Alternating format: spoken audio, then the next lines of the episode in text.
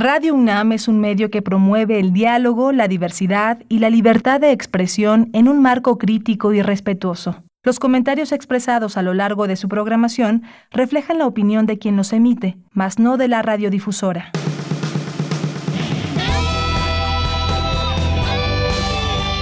Prisma RU. Relatamos al mundo.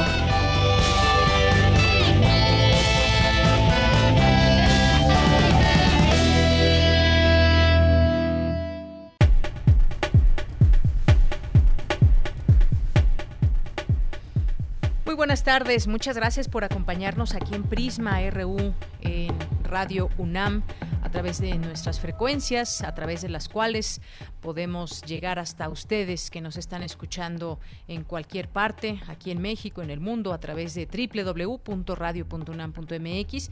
Pues gracias por estar con nosotros. Ha sido un día intenso, mucha mucha información, muchos datos, muchos datos sobre el Día Internacional de la Eliminación de la Violencia contra la Mujer. Tendremos aquí información. Hay, hay muchas actividades que ha eh, puesto en línea la UNAM para que podamos seguirlas. Eh, y bueno, pues ojalá que puedan disfrutar y aprender de todas estas actividades que son, pues entre sus objetivos, se tiene sensibilizar sobre, sobre este tema a todas las personas, educarnos también, reconocer, reconocer muchas, muchas cosas que están ligadas al tema de violencia contra la mujer.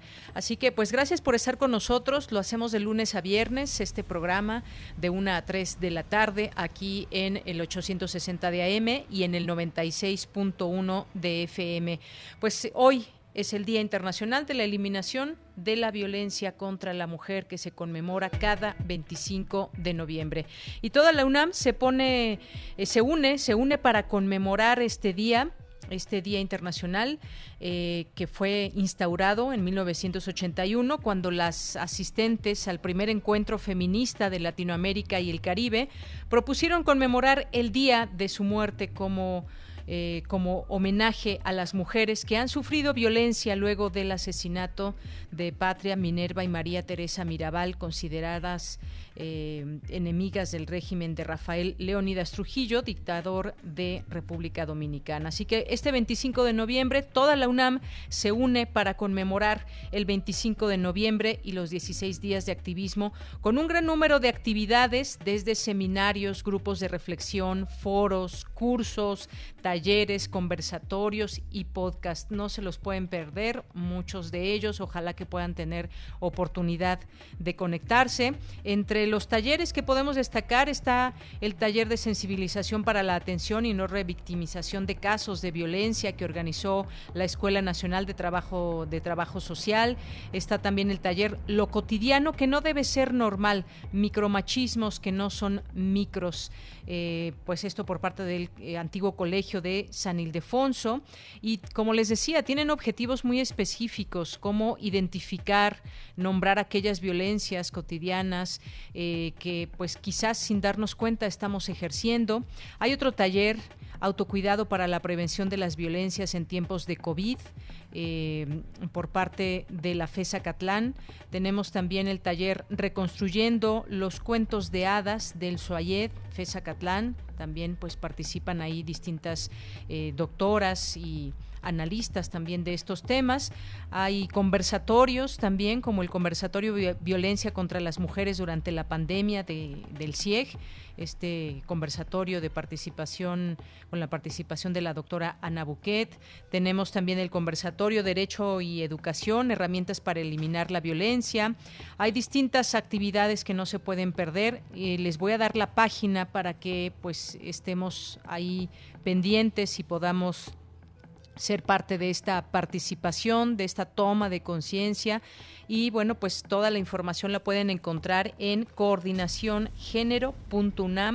coordinaciongénero.unam.mx. Así que, pues bueno, este día es importante para hacer conciencia, pero que todos los días sean importantes para eh, tener en mente que podemos hacer mucho en el tema de eliminación de violencia contra la mujer. Estaremos platicando de este tema, por supuesto, y eh, pues uniéndonos a estas actividades, que es una mejor manera también de, de, ser parte de las soluciones que se requieren para que pues en el mundo, en México, en nuestra universidad, se elimine esta violencia.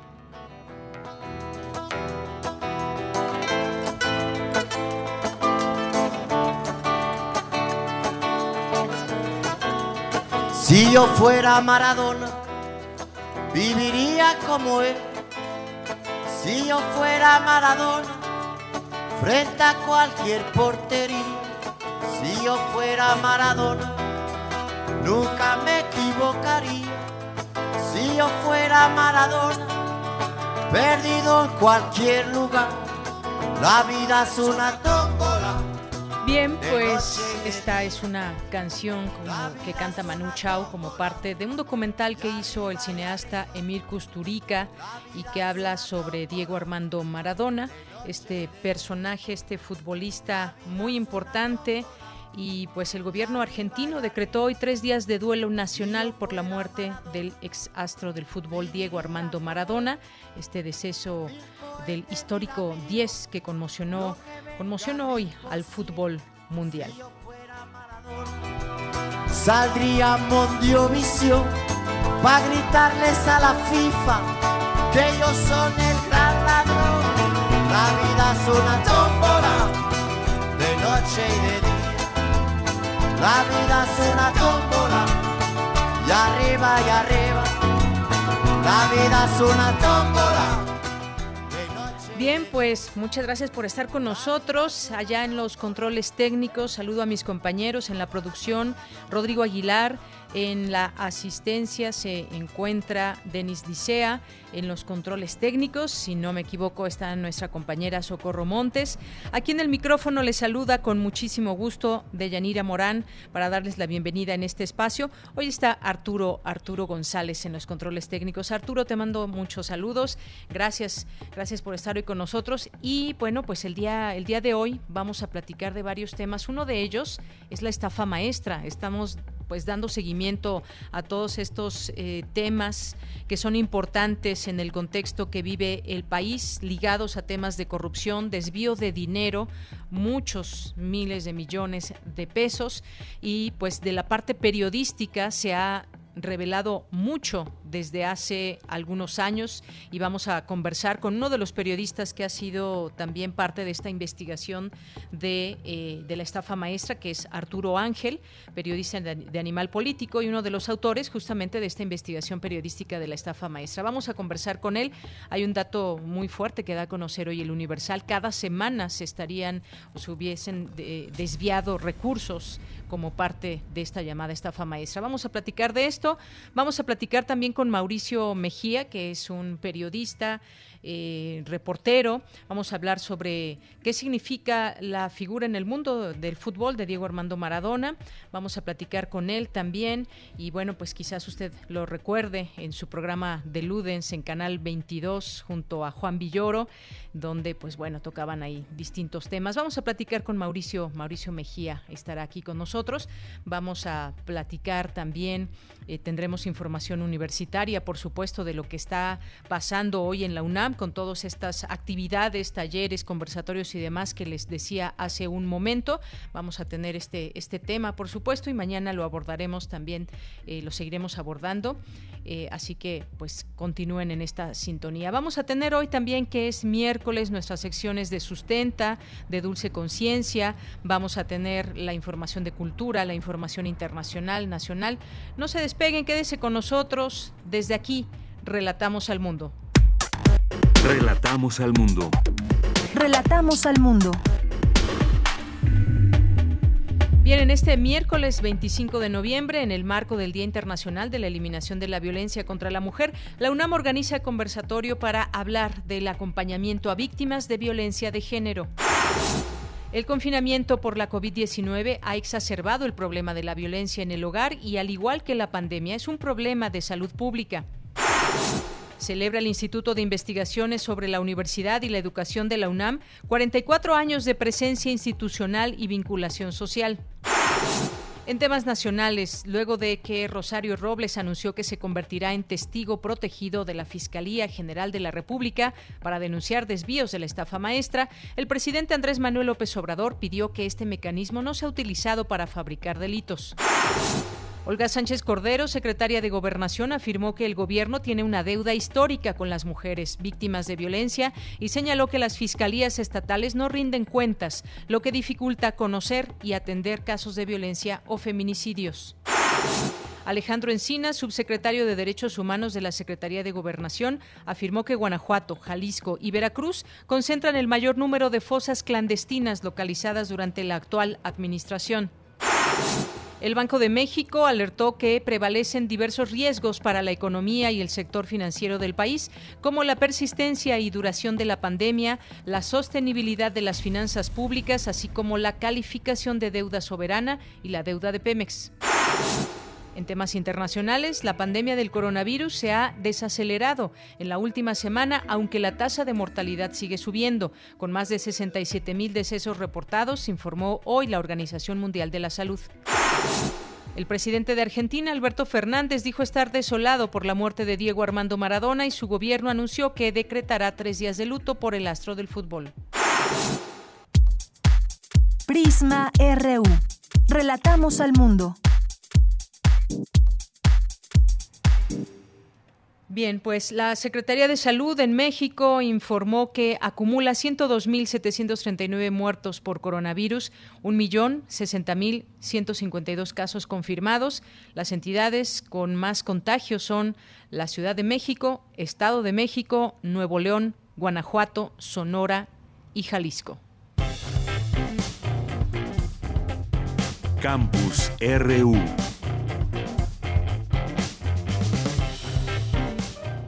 Bien, hoy en nuestro campus universitario iniciamos con eh, la siguiente información. Integrantes de colectivas hablan del trabajo de acompañamiento a víctimas de violencia de género.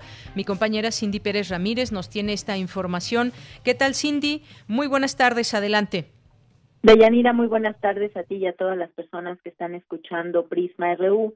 Mientras el mundo lucha contra el impacto de la pandemia de COVID-19, una pandemia de feminicidios y violencia de género acaba con la vida de mujeres y niñas en todas partes.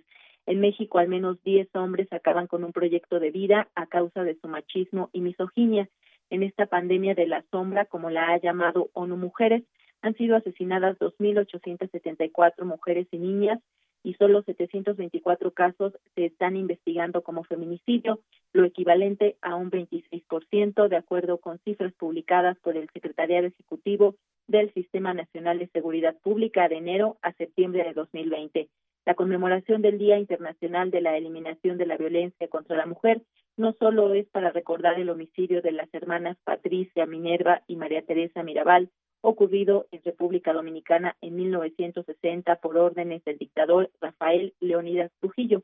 También es para dar cuenta de las grandes desigualdades que existen entre hombres y mujeres y reflexionar que ningún lugar es seguro para las mujeres y niñas. Ante este panorama desolador, la universidad abrió el espacio a las voces de las colectivas que acompañan a víctimas de violencia de género a través de redes de apoyo. En ese sentido, la colectiva Tofana de la Facultad de Química de la UNAM explicó que han adoptado los tendederos de denuncia como una alternativa de justicia debido a los procesos largos e ineficientes y esto provoca que no haya una medida preventiva para proteger a, la misma víctima tanto como a las otras estudiantes de, de, nuestras escuelas, ¿no? Entonces, utilizamos esta alternativa exhibiendo públicamente a los agresores y también eh, se advierte de esta manera a las demás mujeres para que puedan tomar medidas preventivas. Además de ello, se ejerce presión para que se haga efectiva la justicia ya planteada no como alternativa, sino como dar seguimiento a la, a la misma, el mismo sistema de justicia que nos ofrece la universidad, para que los medios universitarios cumplan con la labor que tenían que hacer desde un inicio y se pueda satisfacer el protocolo de, la mejor manera para asegurar la seguridad tanto física como psicológica de las víctimas que se encuentran en, en nuestras aulas. Brenda Medina de la Facultad de Filosofía y Letras de esta casa de estudios, que recordemos estuvo en paro por cinco meses en demanda a la erradicación de violencia de género que existe en la UNAM, detalló que de manera alterna a la universidad han atendido las denuncias con abogadas externas debido a lo que llamó ineficiencia del primer protocolo de género sobre todo para poder orientar las denuncias que además de que están al interior de la universidad necesitan una denuncia vía penal y esto se pueda anexar como evidencia en el proceso de denuncia. Durante años nos encontramos con la ineficiencia de cómo ha funcionado el primer protocolo de género y cómo trabajaba la primera generación de abogadas y abogados tantos de, de la universidad y propiamente del ex abogado titular de la facultad. Un reto muy importante que tuvimos pues fue enfrentarnos a la ola de desinformación información que había sobre la parte jurídica en la universidad. Tuvimos muchas dificultades para que supieran cómo funcionaba una denuncia por la vía penal y cómo esto podía acompañar a la denuncia al interior de la universidad. También buscamos difundir esta información a través de redes sociales. Itzel Mata, de la Facultad también de Filosofía y Letras, se refirió a la justicia en los procesos institucionales y la autonomía ligada a lo que llamó justicia feminista en ese sentido, pues sabemos que la lucha jurídica y legal, aun cuando las personas tengamos acceso a un tribunal universitario, pues no quiere decir que, que, salgamos satisfechas, ¿no? No quiere decir que con eso ya haya reparación. Entonces, eh, desde, desde esta perspectiva, pues nuestras propuestas de justicia no solo son que se limiten al proceso jurídico, ¿no? Pues eso no significa que nosotras menospreciemos eh, o que invalidemos la idea de justicia que es la que nos ofrece la universidad. Sí significa que nosotras buscamos construir otro tipo de justicia, ¿no? Una justicia feminista. En principio, pues sí pasaría por esa, esa relación de horizontalidad que en los espacios jurídicos y legales, pues obviamente no, no hay. Yanira, la UNAM recibió 1.350 quejas por violencia de género en los últimos cuatro años, siendo en este último en el que más denuncias se registraron, al tener casi el doble de las contabilizadas en 2016, cuando se implementó el protocolo para la atención de casos de violencia de género. Esta es la información. Cindy, muchas gracias. Gracias por esta amplia información. Muy buenas tardes. Muy buenas tardes.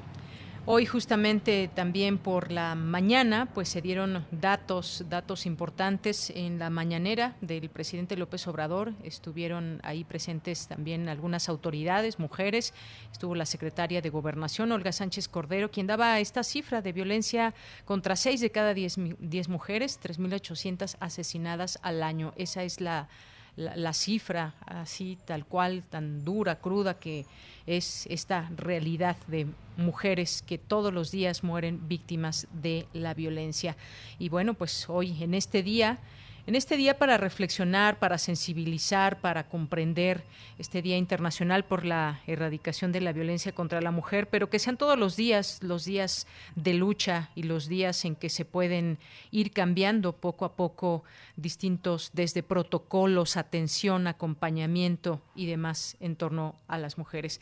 Vámonos a la siguiente información de mi compañera Cristina Godínez. El confinamiento ha exacerbado la violencia al interior del hogar. Adelante, Cristina. Leonel Auditorio de Prisma RU, buenas tardes. Como parte de las actividades conmemorativas por el Día Internacional para la Erradicación de la Violencia contra las Mujeres, el Centro de Investigaciones y Estudios de Género de la UNAM organizó el conversatorio Violencia contra las Mujeres durante la pandemia. Ana Buquet, su titular, expresó que en el velo del hogar es donde se han dado más casos de violencia. Escuchemos. La pandemia nos ha mostrado una realidad que permanece oculta bajo el velo de la vida familiar, de las relaciones íntimas y eh, de supuestos problemas personales. Pero estos no son problemas personales, es un problema de carácter estructural que hay que atender desde todas las vertientes posibles. La convivencia forzada que produce la medida del confinamiento ha exacerbado este problema que, insisto, no es individual, no es personal, ni es familiar, es un problema también, como el COVID, es un problema de salud pública. Afirmó que la enfermedad de nuestra cultura es el machismo. Y que produce en nuestro país eh, más de 300.000 llamadas de emergencia al trimestre, alrededor de 20.000 denuncias al mes, eh, miles de mujeres en refugios, miles de asesinatos de mujeres, algunos no son catalogados como feminicidios, Y bueno, y sabemos además que todas estas cifras son una aproximación porque hay un enorme subregistro de la violencia contra las mujeres, bajas denuncias, etcétera. Ana Buquet lamentó que a pesar de que en el país tenemos leyes e instituciones para erradicar la violencia contra las mujeres, esta no para. Desde el CIEG eh, trabajamos para hacer visible este terrible fenómeno y por eso hemos construido el micrositio COVID-19 y género. Es un espacio virtual en el que podemos encontrar eh, muchísima información. Yo las invito y los invito a consultarlo Diganira, este es mi reporte. Muy buenas tardes. Gracias, Cristina. Muy buenas tardes. Prisma RU. Relatamos al mundo.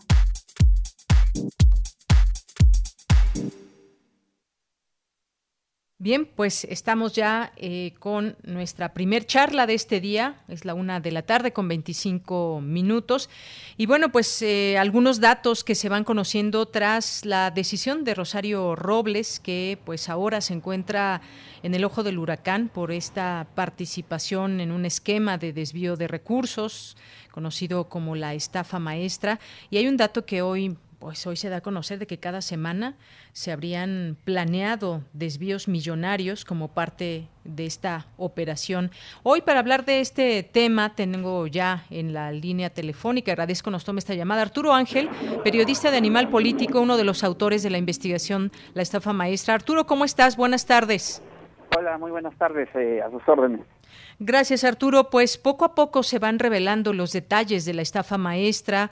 Eh, Rosario Robles, pues hoy viene a ser una, pues un personaje que puede tener la posibilidad de informar más a detalle algunas cosas que no se sabe y que, pues hoy, ¿cómo ves este dato de que cada semana se planeaban desvíos? Tú has seguido muy de cerca este, este tema y has sido parte de esta eh, revelación eh, mediática en torno a esta situación de desvío. Eh, sí, eh, este dato en realidad ya ya lo sabíamos. Este, Nosotros en Animal Político publicamos la semana pasada la declaración de, de Emilio Cebadúa, ¿no? Lo que pasa es que no, no sé qué sucedió esta semana que algunos medios han vuelto a retomar esta información, pero eh, honestamente te lo digo, no, nosotros tenemos ese documento completo desde hace desde hace días. Te invito al auditorio a que lo busque en Animal Político. de hecho, la nota principal de, de la declaración de Salvador es que Salvador culpa a Videgaray de, de, de, haber ordenado la estafa maestra. Es un dato relevante eh, que aporta Emilio Cebadúa, a quien fuera pues oficial mayor de ese sol y de ese dato y prácticamente la mano derecha de Rosario Robles. Es un dato relevante porque eh, Emilio Cebadúa lo que hace es por primera vez confirmar, por lo menos de un funcionario de, de ese nivel, que todo este esquema que se, se, se en su momento se documentó eh, en este reportaje de, Animal Político de Mexicanos contra la corrupción de la estafa maestra a partir de los hallazgos de la Auditoría Superior de la Federación, pues siempre hablamos de que se había, tratado de un mecanismo de fraude que, se replicó en múltiples dependencias del gobierno del expresidente Peña Nieto y que no era la estafa de Rosario Robles nada más, no, sino era un entramado de, de, dependencias federales que pues eh, eh, siguieron la misma ruta. Entonces, este eh, viene Emilio Sabadúa buscando, perdona, este criterio de oportunidad. Y entonces, en sus primeras eh, eh, párrafos de su declaración, él señala que en efecto, que Videgaray avaló que se utilizara este mecanismo para justificar la salida de recursos de, de una decena de dependencias federales distintas que se iban a destinar, de acuerdo a lo que declara Emilio Cebadú ante la, la Fiscalía, pues para pagar eh, desde deudas de campaña de Peña Nieto hasta campañas de publicidad de Osorio Chong o del propio Peña o de Rosario Robles o incluso para compra de votos en elecciones como la del Estado de México del 2017, ¿no? Para donde el candidato a gobernador era Alfredo del Mazo. Entonces, hace estas aseveraciones muy graves eh, eh, eh, Emilio Cebadúa y luego él da un montón de nombres, detalla el modus operandi de la estafa, habla de que sí, que, que se, había unas reuniones donde se ponían de acuerdo para ver a qué invitaban a los rectores a participar en el fraude, que semanalmente se acordaba, que es esto que retoma el, Universal, y hace una narración de hechos que, que, que, que, más bien yo la pondría en duda, si me permites decirlo, porque eh, si bien es importante que él, que lo detalla y, lo declara y ya sí se consignó en su momento, eh, la verdad es que nosotros que conocemos la investigación y hoy los invito también a que entren a Animal Político, tenemos una nota de lo que no dijo Sebadúa, la verdad es que la investigación que hemos seguido durante años, que han documentado mis compañeros eh, que han seguido a fondo este tema también, eh, dan otra narrativa distinta, ¿no? En realidad Sebadúa, él era el operador, él era el que firmaba la mayoría de los convenios, él era el que se ponía de acuerdo con las universidades, y lo que hizo Sebadúa en realidad es hacer una serie de señalamientos de otros funcionarios que, no, por supuesto, no, yo no los exculpo, pero sin duda eh, más bien está, insisto, lo puedo, lo, puedo decir porque nosotros conocemos cómo se desarrolló, desarrolló ese fraude, eh, en realidad eh, está poniéndole la mira a otros funcionarios y él ocultando su verdadero rol en este sentido. De ahí que va a ser importante ahora lo que declara Rosario Robles. En realidad no sabemos qué va a decir Rosario, ¿no? ayer eh, un abogado salió y dio unas declaraciones pues como muy muy llamativas, un tanto raras, ¿no? Porque el abogado se puso a culpar a algunos y a exculpar a otros.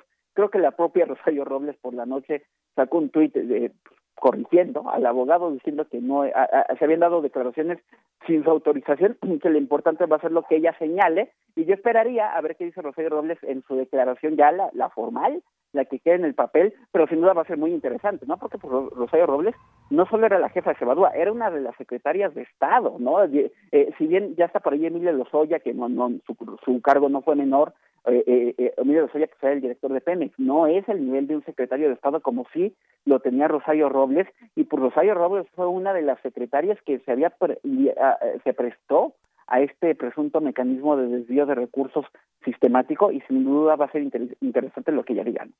Claro, será muy interesante y ver de qué manera pues eh, cambia toda esta idea quizás que, que, se tiene, lo que, el papel que está jugando también Emilio Cebadúa en todo esto, como bien dices, ya este, eh, esta información que traen ustedes en Animal Político de lo que no declaró Emilio Cebadúa. Y algo muy interesante también es el tema de las universidades, porque sabemos que por ahí también hubo situaciones eh, pues justamente con este desvío de recursos y por lo que vemos también pues estarían eh, contraponiendo declaraciones en todo caso de Emilio Cebadúa con Rosario Robles. Obviamente cada uno me imagino quiere salvar su pellejo de alguna manera, revelando pues situaciones, pero que aquí el papel de la autoridad será primordial, Arturo, para ver ¿Cómo se da seguimiento a esas declaraciones? Se puede declarar algo, pero ¿cómo se constata si fue de esta manera o no? Sí, eh, es ahí donde, donde hay especialistas, eh, o sea, hay actores políticos, por supuesto, pero también hay abogados y especialistas en estos temas, ¿no? De que, que de una posición totalmente independiente eh, te dicen que, que existen riesgos, y riesgos hasta de impunidad, ¿no? si bien esta figura de, del criterio de oportunidad, pues significa en los hechos perdonar a alguien que cometió un delito, pues la lógica es porque el beneficio va a ser mucho mayor, ¿no? Y porque tal vez en una estructura de delincuencia organizada o en donde en temas grandes de corrupción, pues a lo mejor está sacrificando, permíteme decirlo así muy coloquialmente, ¿no? Sacrificando un caso en contra de uno porque vas a lograr un caso en contra de alguien mayor, ¿no? Y porque en realidad eso no solamente te va a permitir eh, tal vez llevar a proceso a alguien y buscar una sentencia, al que sea el verdadero beneficiario, jefe o jefe de todo, sino porque además pues vas a poder conocer la verdad, que muchas veces ese tema se nos olvida, pero en, en, las nociones de hacer justicia es fundamental, conocer la verdad de lo sucedido y si es posible, pues recuperar en alguna medida parte del dinero, ¿no? Evidentemente no se puede hacer nada si ya se lo gastaron y, y la verdad es que muchos recursos sí terminaron en, en, elecciones, pero también hay un enriquecimiento personal, ¿no? Y, siempre volvemos al tema de Cebadúa porque incluso la Unidad de Inteligencia Financiera sí nos denunció a él porque a, a Cebadúa, fíjate qué curiosidad, contrario a Rosario, donde no le han encontrado ni casas ni cuentas ocultas, a Cebadúa le encontraron gastos de más de 200 millones de pesos totalmente injustificables, pagos en casinos, tarjetas American Express de sus hermanos que no tienen ninguna coherencia con los ingresos de ellos. Entonces, eh, en parte, eh, creo que a eso debemos aspirar, ¿no? Y sí, en efecto, la chamba de la fiscalía es sí tal vez sacarle provecho a estos testimonios, incluso si en su momento está dispuesto a, a, a, no proceder en contra de una Rosario Robles, ok, pero que la Fiscalía también haga su parte, y haga su parte me refiero no a que haya filtraciones de órdenes de aprehensión escandalosas, como ya en su momento pasó con Videgaray, sino que realmente haya casos que, que prosperen y que lleven a procesos sólidos y exitosos. Esto esto suena como disco rayado porque en realidad eso nunca pasa, ¿no? Creo que siempre nos quedamos en el primer paso, en el periodicazo, en el en, el anuncio y, y, digo, sé que eso aquí no no no somos ingenuos tampoco, sé que hay un hay una ruta política y que eso le sirve a mucha gente, pero creo que la exigencia de todos debería ser que se haga justicia, ¿no? Esa, esa es justamente pues la, la, idea que se tiene, pues todos queremos que se haga justicia, fue demasiado dinero y estos esquemas que se habrían utilizado y cómo eh, consistieron, por ejemplo, en qué dependencias de gobierno firmaban estos convenios con universidades públicas, por ejemplo, con otras dependencias para hacer pues distintos servicios, eh, pero subcontrataban empresas fantasmas o ilegales, todo lo que ustedes revelaron en Animal Político en esta investigación en la que tú participaste. Y en todo caso, pues Emilio Cebadúa, que es una pieza también importante, pues no están, digamos, contrastando sus declaraciones con todo esto que dices, todo lo que se ha descubierto a, a él, a familiares. Y además, bueno, al ser tanto dinero, pues desviado supuestamente a campañas, en el camino a qué funcionarios o a qué personas también les llegó esta, por decirlo como tú dices coloquialmente, esta salpicada de dinero, que no fue ni tan salpicada porque fueron donde se sabe pues muchos millones de pesos. Tan solo lo que decías de Emilio Cebadúa, 200 millones de pesos. Sí, totalmente. Yo creo que aquí lo que se debería de aspirar es, a, a, que haya un proceso o un megaproceso, diría yo, ¿no? Más allá de que a lo mejor se busque solamente eh, castigar, ¿no? O eh, está, está la fiscalía, pues a lo mejor valorando dar estos, estos criterios, porque quiere llegar hasta arriba, hasta arriba, que pues hasta arriba, pues ya solamente quedaría pues eh, Peña Nieto, ¿no? Porque el organigrama es muy claro, no más allá de que se, esté cargando la batería a Luis Videgaray, pero Luis Videgaray tenía un solo jefe, que era el presidente Peña Nieto, ¿no? Pero creo que sí debía, sí sí deberíamos aspirar a que todos los que tengan que rendir cuentas lo hagan, ¿no? Y en efecto, tú bien lo señalas, todos los rectores de las universidades, ¿no? Esta orden de aprehensión, por ejemplo, por lavado de dinero y delincuencia organizada, que sale en contra de Rosario Robles y que es la que se vuelve el, punto de inflexión para ella y donde ella decide abandonar esta postura de, de no decir nada y pues ya la, doblaron, evidentemente, evidentemente,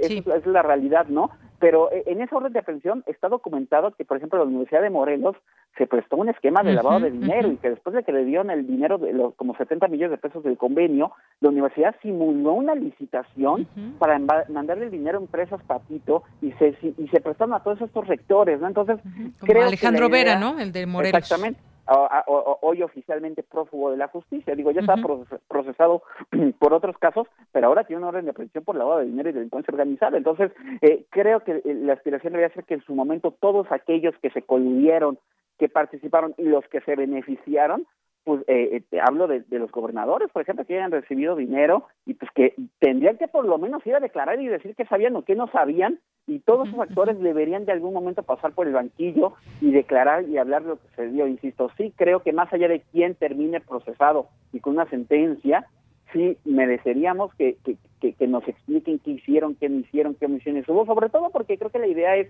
más allá de esto, pues qué se va a hacer para que no vuelva a suceder, porque lo que hemos estado viendo honestamente es que año con año van aprendiendo, en esta ruta de robar dinero, van aprendiendo unos de otros. Y empezaron con, con, con Veracruz, por ejemplo, y Javier Duarte, cómo se perfeccionó el mecanismo de darle recursos a empresas fantasma. Y luego como ya sabían la fórmula de, empresa, de las empresas fantasma, ahora a nivel federal la juntaron con los convenios que marca, marcaba la ley y entonces los fueron perfeccionando y siempre van creciendo en fórmulas, ¿no? Entonces creo que la idea debía ser qué vamos a hacer además para que ya no vuelva a suceder, ¿no?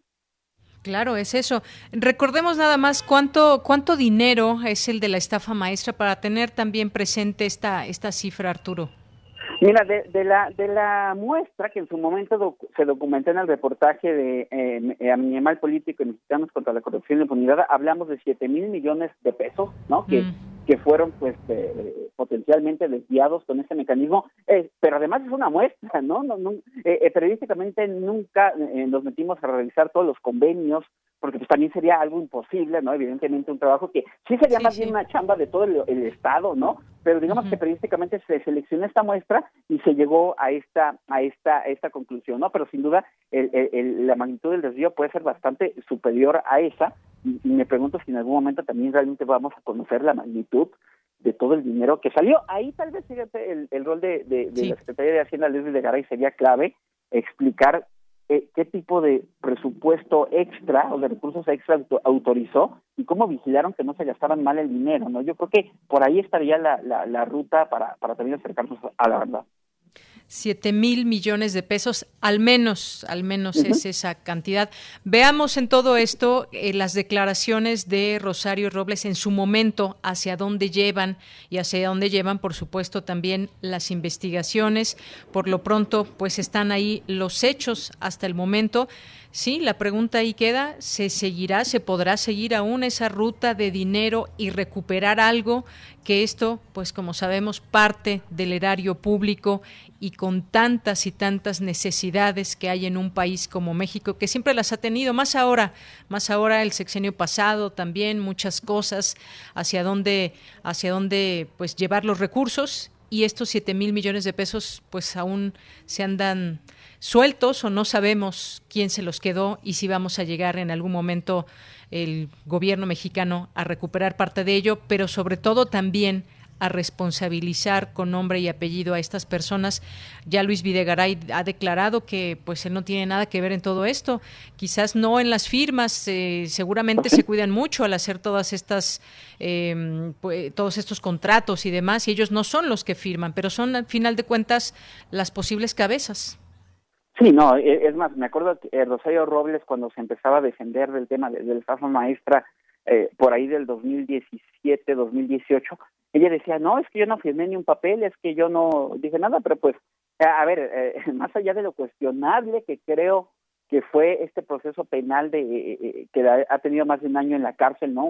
por un tema de omisiones, honestamente no, no merecería estar en prisión preventiva por eso, lo que no quita que sí hay una responsabilidad y claro que se que la puede haber porque la propia fiscalía sí la ha promovido en contra de Rocío Robles porque fue omisa en no cuidar esos recursos. Entonces pues eh, eh, te enriqueciste peor pero si no lo hiciste pero permitiste el desvío pues también debería de haber una responsabilidad. Y claramente uno uno podría preguntarle a Luis Videgaray oye pues por años la auditoría fue alertando que había un mal manejo de recursos y tú qué hiciste desde Hacienda seguiste entregando el dinero así, no, no cerraste la llave, no pusiste controles, ¿no? Entonces, en efecto, tú bien acabas de decir, no es necesario que ellos firmen un papel porque además tontos no son, pero creo que la aspiración de analizar sus responsabilidades tiene que ir más allá, como la cabeza de estos aparatos, pues, de, de, de, poder político, de, de gobierno, pero lamentablemente parece que también aparatos de, poder corruptor, ¿no? Entonces, este, eh, debería de analizarse, eh, como tú bien lo señalas, desde el punto de vista de las responsabilidades y qué no hiciste,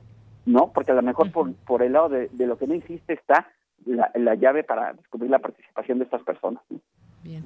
Pues vaya cosas y cuánto falta, cuánto falta por descubrir, no lo sabemos aún. Arturo Ángel, por lo pronto, muchas gracias por ponernos al día y gracias por compartir también todo esto, pues parte de, tus investigaciones ahí con todo el equipo de Animal Político que recién acaba de cumplir 10 años y pues muchas felicidades a todos. Gracias. Así. Muchas, muchas gracias y los invito a suscribirse, por cierto, animalpolitico.com y, y aquí estamos a la orden cuando lo necesiten.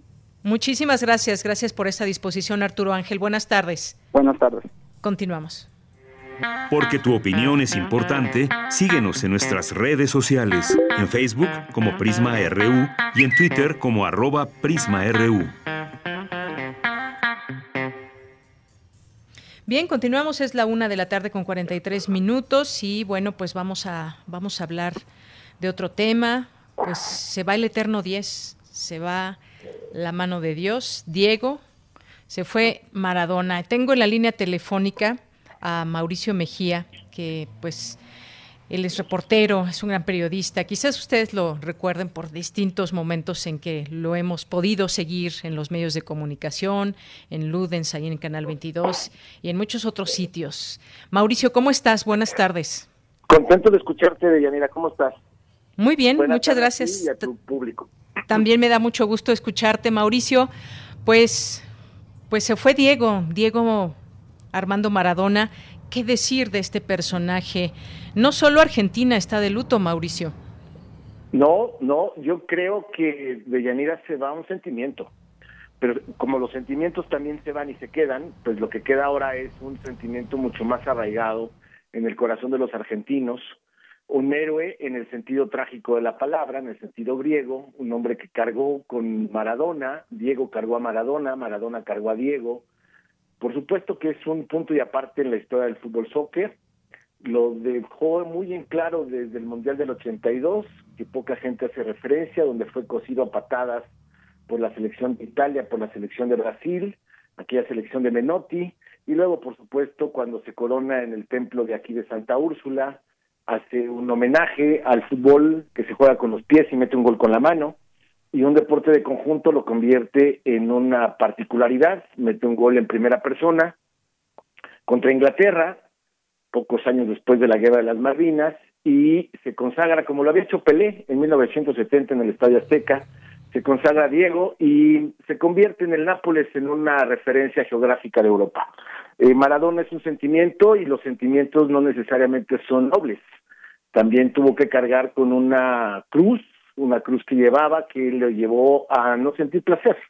Esa era la mera, la única forma en la que Diego sentía placer, en la que Diego era un artista, era un mago, era con la pelota. Fuera de la pelota y sin ella, se convirtió en un fantasma de sí mismo, en una carga, en su lado negativo, en su lado oscuro, y con eso tuvo que cargar Diego.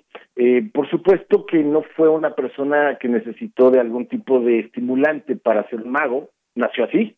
Los artistas nacen, los poetas nacen, no se fabrican. No hay forma de ir a comprar un poeta a la farmacia.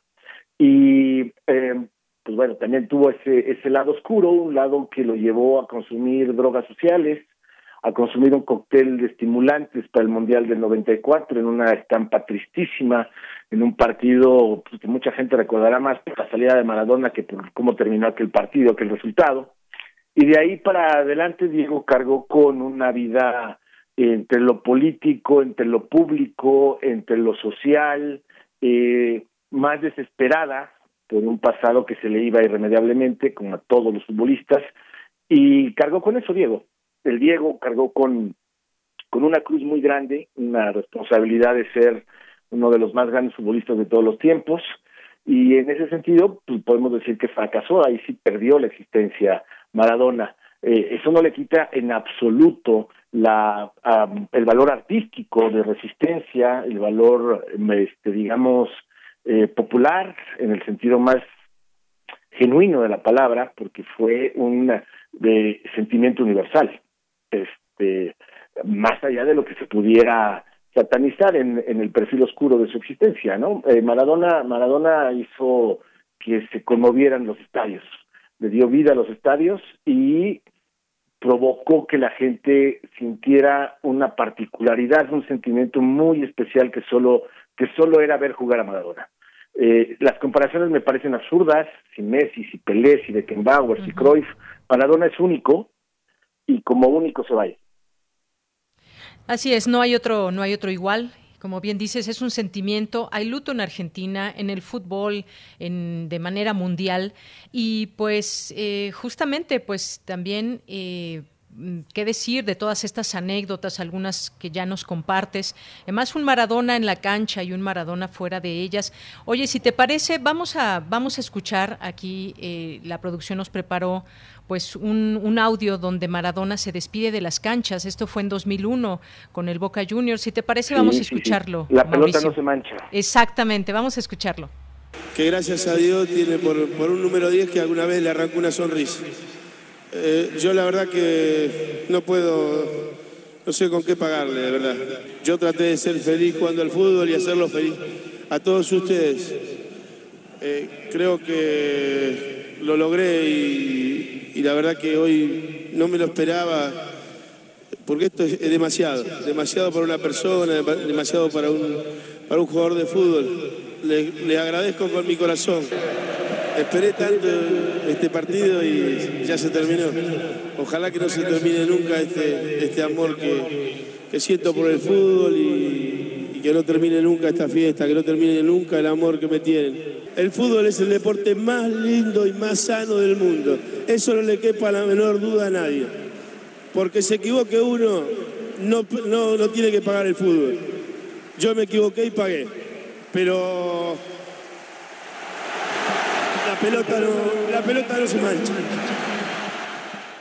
Pues sí, la pelota no se mancha y pues qué tal la afición también, la afición que pues cuántas generaciones Mauricio y ahí pues en esta en estas palabras pues reconocía también sus equivocaciones defendiendo por una parte el fútbol y reconociendo su pues que se había equivocado de alguna manera con todo pues lo que había hecho digamos fuera de las canchas también. Sí, hay que tomar muy en cuenta siempre que se habla de la, biografía de Maradona el origen. Es eh, originario de Villa Fiorito, una eh, región muy pobre de las afueras de Buenos Aires. Eh, con Argentinos Juniors empieza a llamar mucho la atención y cuando es un muchacho de 22 años es el fichaje más caro del estado de Barcelona y el Barcelona tenía todavía la evocación de Cruyff eh, y Maradona en Barcelona conoce eh, su, su, digamos, piedra en, el mito de Sísifo, este personaje que va cargando una roca hacia arriba y es el mundo ajeno al fútbol, el mundo de las drogas, principalmente la cocaína, eh, estalla en Nápoles. Y hay una cosa que es muy interesante aquí por, con la pobreza económica del origen de Maradona, es que Maradona eh, fue dejando la huella también eh, de todo lo que le estaba sucediendo.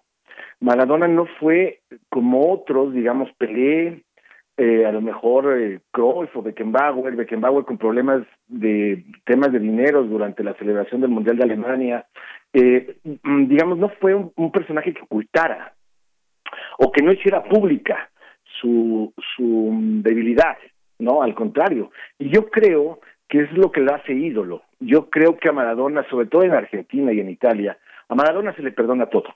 Y un ídolo es eso, un personaje al que se le perdona todo. En ese sentido es muy heroico, porque Maradona sabía que su final iba a ser así. Maradona sabía que iba a vivir poco. Los seres como Maradona no pueden existir por mucho tiempo. Y lo afrontó y lo asumió como tal. Y yo creo que en una cosa sí tiene mucha razón. Ahora que pasabas este, este testimonio de, de ese año, eh, yo creo que nos conmovimos todos a nivel mundial porque había sido muy honesto Diego diciendo la pelota no se mancha, ¿no? Y yo no voy a ser culpable de que la pelota se manche. Él se había manchado lo suficiente Maradona. Y en algo tiene mucha razón. Eh, la vida le dio mucho a Maradona. Y para, para el origen humilde de Maradona eh, fue mucho, pero también mucho dio. Entonces, eh, habrá que valorarlo en ese sentido. Eh, todo lo que dio, yo creo que es lo que va a quedar, es lo que va a perdurar. Por supuesto, habrá a partir de ahora reportajes que empiecen a contar eh, el lado oscuro, el lado eh, poco decoroso de Maradona. Pero lo que va, lo que va a quedar es lo que dejó en la cancha. Y lo que dejó en la cancha fue encanto. Encanto. Efectivamente, yo estoy de acuerdo contigo. Un personaje en la cancha, un personaje fuera de ella, con todos sus errores, él mismo los reconoció y, por supuesto también una serie de señalamientos. Hoy hablábamos, por ejemplo, del día de la eliminación de la violencia contra las mujeres. Él en su momento fue acusado también eh, en torno a este tema de ser violento y demás, pero sí me parece, y estoy de acuerdo contigo, de ese héroe al que se le reconoce dentro de, de las canchas y como tú bien decías también, pues no hay parangón con, Diego Armando Maradona y pues eh, hay muchas anécdotas también que nos pueden dar cuenta de pues de cómo, cómo le apasionaba el fútbol y cómo, cómo también pues se retomó incluso en películas. Me parece que hay un par de películas por ahí, además de la de Emil Kusturica, eh, libros también que se dedican o que han hablado de fútbol, pero también que tocan la figura de Diego Armando Maradona. Sí, es una figura mundial, es una figura universal, una figura que, uh, fíjate, es muy, hay una frase del Evangelio que es muy, que, a lo mejor queda aquí claramente si le quitamos el, el, el asunto religioso y es eh, enteramente puntual, Dios habita en los estercoleros eh, y en los pequeños estadios, estadios. Entonces, yo sí creo en ese sentido que en ese pequeño resquicio que encontró Maradona para poder ser, fue un personaje muy libre y fue un personaje que, como los grandes artistas, encontró con una pelota la forma de expresar el mundo, la forma de expresarnos como especie, como lo había hecho Pelé, como lo había hecho Garrincha, o como lo hace Messi ahora. O sea, son artistas que dignifican a la especie mientras tengan un, un pincel, una pelota, un piano a la mano. Eso es lo que los hace artistas. Y también lo heroico eh, cohabita con ellas en el sentido de que como Heracles, por ejemplo, se vuelve loco, y Jasón hace que Medea devore a sus hijos. O sea, eh, en el mundo griego sabían que este tipo de personajes que tenían una carga semidivina, eh, sabían que su final iba a ser trágico. Entonces, de hecho, es el origen de la tragedia. Eh, y en ese sentido, Maradona cumple puntualmente los requisitos de un héroe. Eh, yo creo que una lectura en retrospectiva de, de Maradona, eh, digamos, problemático, nos haría más ruido que bien. Eh, si hacemos un juicio de valor con el del 2020, con lo que pasaba en el mundo en la década de los 80 o los 90, eh, pues sí, Maradona va a reprobar, pero no, no sería justo con Maradona. Y yo creo que el único que puede defender a Maradona sería Maradona y ya no está. Entonces, eh, no, no se trata de defenderlo, ¿no? Se trata más bien de explicar a Maradona.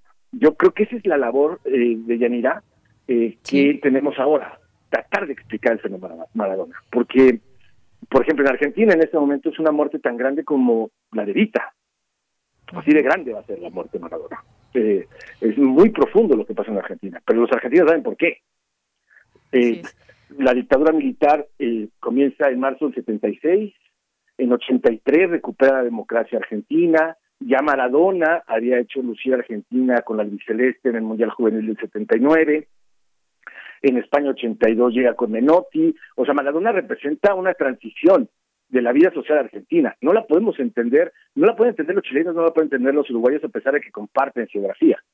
Nosotros tan lejos no podemos entender el significado del sentimiento que tiene Maradona porque solo los argentinos saben lo que representó de las torturas, de, la desaparición de personas, de la desaparición de niños, de mujeres, de esa dictadura argentina brutal, nace un personaje tan grande como Maradona.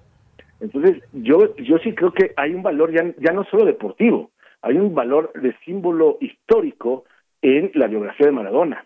Entonces, yo creo que habrá que tener un poco de cuidado en los adjetivos y habrá que enfocarnos en el sustantivo. Y el sustantivo se llama Diego Armando Maradona. Claro. Tan es así, por ejemplo, Mauricio, que pues eh, su forma de pensar, de ser, también lo llevó a conocer a grandes personajes, entre ellos Fidel Castro. Vamos a, recordar, si te parece bien, eh, Mauricio, hace pues hace cuatro años murió Fidel Castro, un día como hoy, 25 de noviembre. Mira, y bueno, el mismo día, qué, qué casualidad, vaya casualidad en la vida. Eso que parece casual no es casual, pero vamos a escuchar. A ver, vamos a escucharlo. Bueno, comandante, gracias por recibirme. Para mí es un honor. Gracias, Diego, por tu palabra. Bueno, comandante, vamos a hablar de, todo un poco que la Argentina quiere saber. De lo que tú quieras. Usted, usted dijo, refiriéndose a Latinoamérica, que pudimos haber sido todo y no somos nada. ¿A qué se refería? Me atrevería a ratificarlo.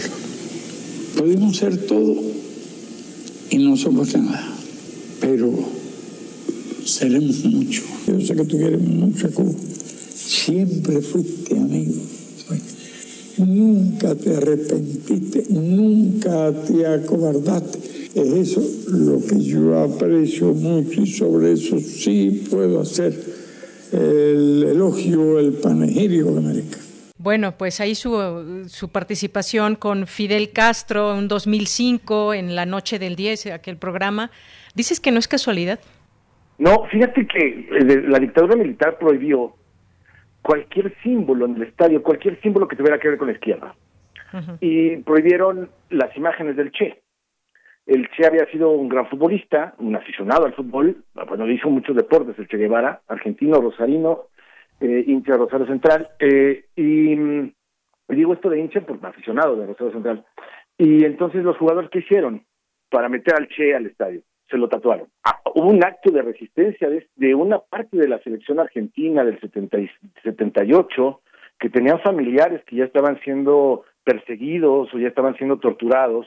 La, a, la, a la selección argentina el, el golpe le toca en Polonia una gira europea antes del Mundial del 78 y ya habíamos vivido atrocidades en 73 con el golpe militar de Pinochet en el Estadio Nacional de Santiago. Eh, entonces esos 70 son muy convulsos y Maradona trató de ser congruente con lo que Maradona genuinamente creía. Puede ser cuestionable o no, pero él sí creía genuinamente en una y por eso hablo de su pasado de su pasado humilde, él sí creía que podía ser un vehículo para la izquierda. Eh, sí defendió a los jugadores eh, para formar sindicatos, sí paró la pelota para que los jugadores de la segunda división pudieran cobrar. Eh, sí intentó hacer una especie de, eh, aquí están las proporciones, por favor, eh, pero una especie de internacional de la pelota, un, un, sindicato de, de, trabajadores de la pelota que defendieran a los que no tenían acceso a los grandes clubes. O sea, eso sí lo hizo Maradona. Sí fue un genuino devoto de la izquierda. Eh, que los gobiernos como el de Hugo Chávez lo utilizara políticamente, eso ya no era bronca de Maradona. Maradona sí creía que podía él de alguna manera contribuir a que el fútbol fuera menos injusto. Eh, sí creyó que podía, el espíritu que demuestra en Nápoles, un, un, un, equipo que, pues bueno, pertenece a la parte baja de Italia. Cuando el Nápoles llega a jugar en algún partido contra, contra el Inter o contra el Milán, eh, eh, salta a la cancha el Nápoles y había una pancarta que decía, lávense los pies napolitanos que están en Italia. Eso representaba la, la animalversión que sentían por el sur los equipos del norte. Y Maradona le da dignidad, dignidad a ese Nápoles con Careca y lo hace campeón y lo hace que llame la atención a nivel mundial. Por eso el Estadio San Paolo se va a llamar Diego Armando Maradona, con justicia. Ah, ¿Qué te quiere decir? Que Maradona sí tuvo esta vocación del, del hombre que llegó a tenerlo todo y quiso compartir. A su manera, a su manera. Lo hizo bien, lo hizo mal, eso tendría que obedecer al, fracaso o a las deficiencias del sistema educativo argentino. Pero él sí creía que podía ser un personaje que equilibrara un poco la balanza. Eh, y le gustaban los equipos chicos. De hecho, por ahí dicen, eh, Maradona en el 86 era Maradona con 10 más. Pelé en el Mundial del 70 era Jesús con 10 apóstoles. Y Maradona tuvo que cargar solo con una pierna inflamada, un zapato más grande, este, tuvo que cargar con una selección de Argentina contra Alemania en la final, ¿no? Este, y, gana ese partido. Este, entonces, también, también defendió mucho lo latinoamericano con respecto a lo europeo. Eh, Un poco la figura de Maradona ayudó a entender que se podía entregar el balón, el, balón al mejor futbolista del mundo a un, a un no europeo. Este, entonces, Sí, te digo, yo creo que aquí lo interesante de, de estas figuras tan grandes como la de Diego es que eh, habrá que empezar a desmenuzar, a desmenuzar al héroe, ¿no? Y, a entender, a entenderlo, pues. Más allá de, de, que de pasarlo al ácido y juzgarlo, hay que entender por qué Maradona llegó a ser la figura tan importante que hoy tiene paralizadas a las redacciones de todo el mundo. Exactamente, coincido contigo plenamente, Mauricio. Pues se nos acaba el tiempo, me podría pasar eh, platicando el resto del programa contigo. Y haber aburrido a tu público. No, no, no, para nada, no lo creo.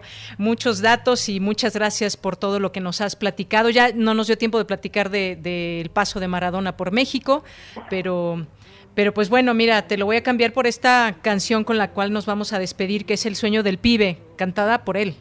Perfecto, Maradona. Bueno, muchas gracias, por, muchas gracias por la plática, Leyanira, y un abrazo a todo tu público. Y te abrazo también con mucho cariño, Mauricio. Hasta luego. Gracias. Buenas tardes. El club me ha mandado hoy la citación, mamita querida, ganaré dinero, seré un Maradona, un Kempes, un Holguín, dicen los muchachos del norte argentino, que tengo más tiro que el gran Bernabé. Vas a ver qué lindo cuando yo en la cancha mis goles aplaudan, seré un triunfador. Porque tu opinión es importante, síguenos en nuestras redes sociales, en Facebook como Prisma RU y en Twitter como arroba PrismaRU.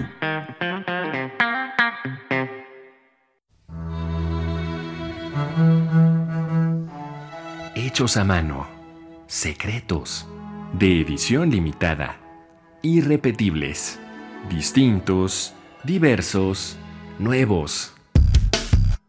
Afuera de las grandes librerías aún existen los libros. Existen los otros libros. Radio UNAM te invita a continuar con su tradición del Tianguis de la Diversidad Textual en un formato a distancia. Los otros libros. Entrevistas y presentaciones de libros y editoriales alternativas a través de Facebook Live. Sábados a las 19 horas en la página de Facebook de la sala Julián Carrillo. Si solo leemos lo que todos leen, solo sabremos lo que todos saben. Radio UNAM Experiencia Sonora. Mejor vámonos por respeto, tomamos fraternidad, luego tolerancia y cuando lleguemos a participación, giramos y ya por ahí nos vamos. La tarea de darle dirección a nuestras vidas es de todas y todos. Así hacemos comunidad. En cuanto me mudé, actualicé mi domicilio ante el INE. Quiero ser parte de mi comunidad cuando decidamos nuestro destino. Si te cambiaste de casa, ve al módulo y actualiza tu credencial. Tienes hasta el 10 de febrero de 2021. Contamos todas, contamos todos. INE. Llegué a probar la cocaína, los ácidos, pastillas, pues hasta el final fue el que me encontré con la piedra, que fue con lo que más me hice adicto, ¿no? A los 17 empecé a consumir ya fuertemente y fue donde empezó a ir en picada toda mi vida. Lo anexábamos. Se lo llevaba pues a la fuerza, ¿no? Lo tenían que someter. Él tiene temor de regresar a la casa para no recaer. Esto es un martirio que a nadie se le desea en verdad. El mundo de las drogas no es un lugar feliz. Busca la línea de la vida. 800-911-2000. Una voz que ha hablado por quienes fueron silenciadas. Que ha hecho eco a la injusticia. Una voz así nunca podrá ser callada. Académica, escritora, activista, intelectual, feminista. A 40 años de su secuestro y desaparición forzada, Radio UNAM recuerda la labor social y literaria de Alaí de Fopa. En la miniserie Alaí de Fopa, un fénix de palabras y tiempo. Tres jóvenes indígenas, campesinas en la lucha del pueblo de Guatemala. Lunes 7, martes 8 y miércoles 9 de diciembre a las 17 horas. Retransmisión los sábados 12, 19 y 26 de diciembre a las 14 horas por el 96.1 de FM y el 860 de AM. Aunque se entierre la verdad, esta vuelve a florecer. Radio UNAM, experiencia sonora.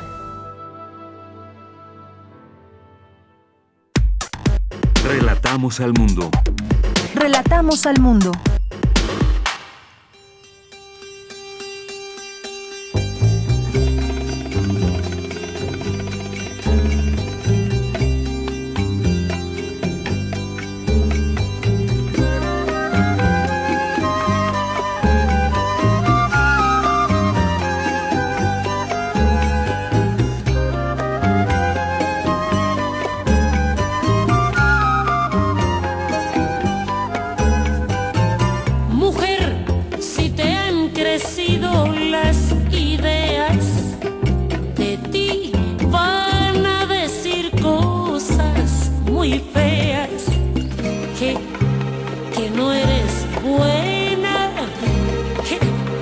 es tal cosa.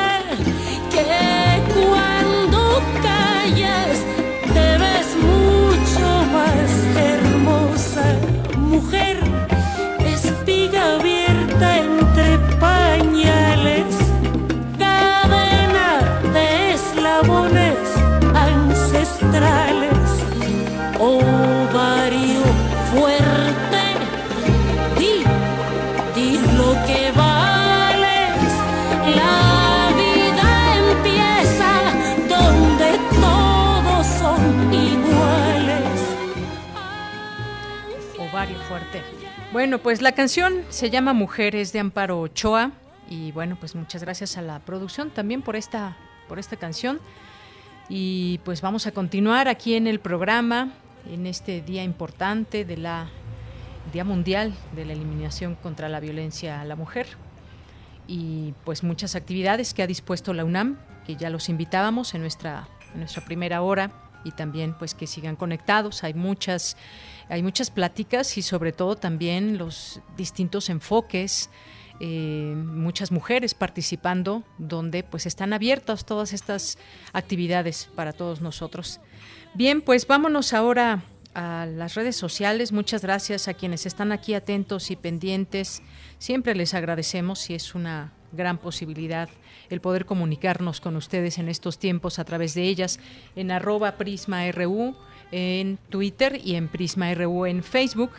Así que pues muchísimas gracias a Guerrero, que está por aquí, a Rebeca Vega, a, también por aquí a Mauricio Mejía. ¿Qué les pareció esta esta entrevista Mauricio Mejía, un conocedor tan grande de fútbol y bueno, periodista, es una gran persona. Quizá ustedes ya lo, ya lo conozcan, ya lo hayan visto por ahí en alguno de los programas que ha tenido, incluso junto a, Juan Villoro. Hablando de fútbol, claro que sí. Eh, gracias también a Jorge Fra, a Guerrero, también nos dice ídolo, en paz descanse. Muchas gracias, Susana. Eh, César Soto, que nos dice Maradona, una figura deportiva con la magia, la magia en la técnica y expresión en el manejo del balón, en la cancha, la fortaleza y personaje, entre las virtudes y defectos, entregó su labor y preferencia, será siempre respetado. Triste deceso. Gracias, César.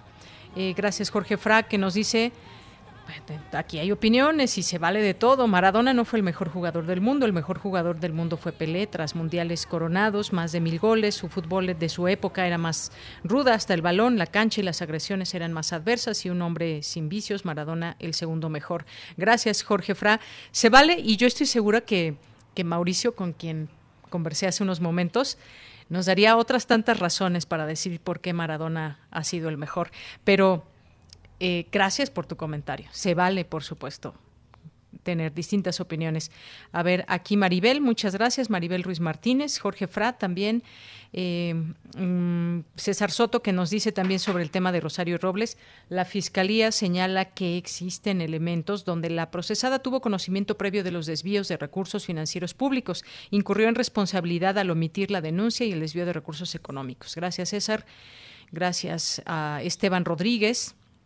Eh, Jorge que nos dice también, dice que, muy lamentable el fallecimiento de Diego Maradona, pero sus adicciones le cobraron factura, un excelente jugador, siempre congruente con la izquierda, con Chávez, con Fidel, con AMLO. ¿Con AMLO? Gracias, Jorge. Eh, muchas gracias a Mario Navarrete, aquí que nos, nos pasa un video, como todos los días, que lo acompañamos en su trayecto. Muchísimas gracias.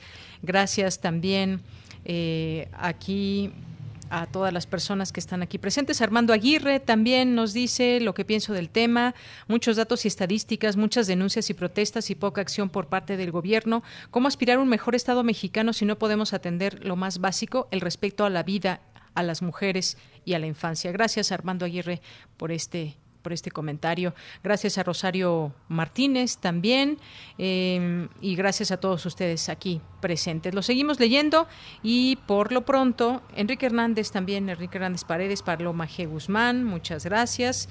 Eh, y bueno, pues aquí los vamos a seguir leyendo, no dejen de escribirnos. Por lo pronto nos vamos a la información, ya con mi compañera Virginia Sánchez. Celebra el Instituto de Investigaciones sobre la Universidad y la Educación su 44 aniversario. ¿Qué tal, Vicky? Muy buenas tardes, adelante. Deyanira, muy buenas tardes a ti y al auditorio de Prisma R.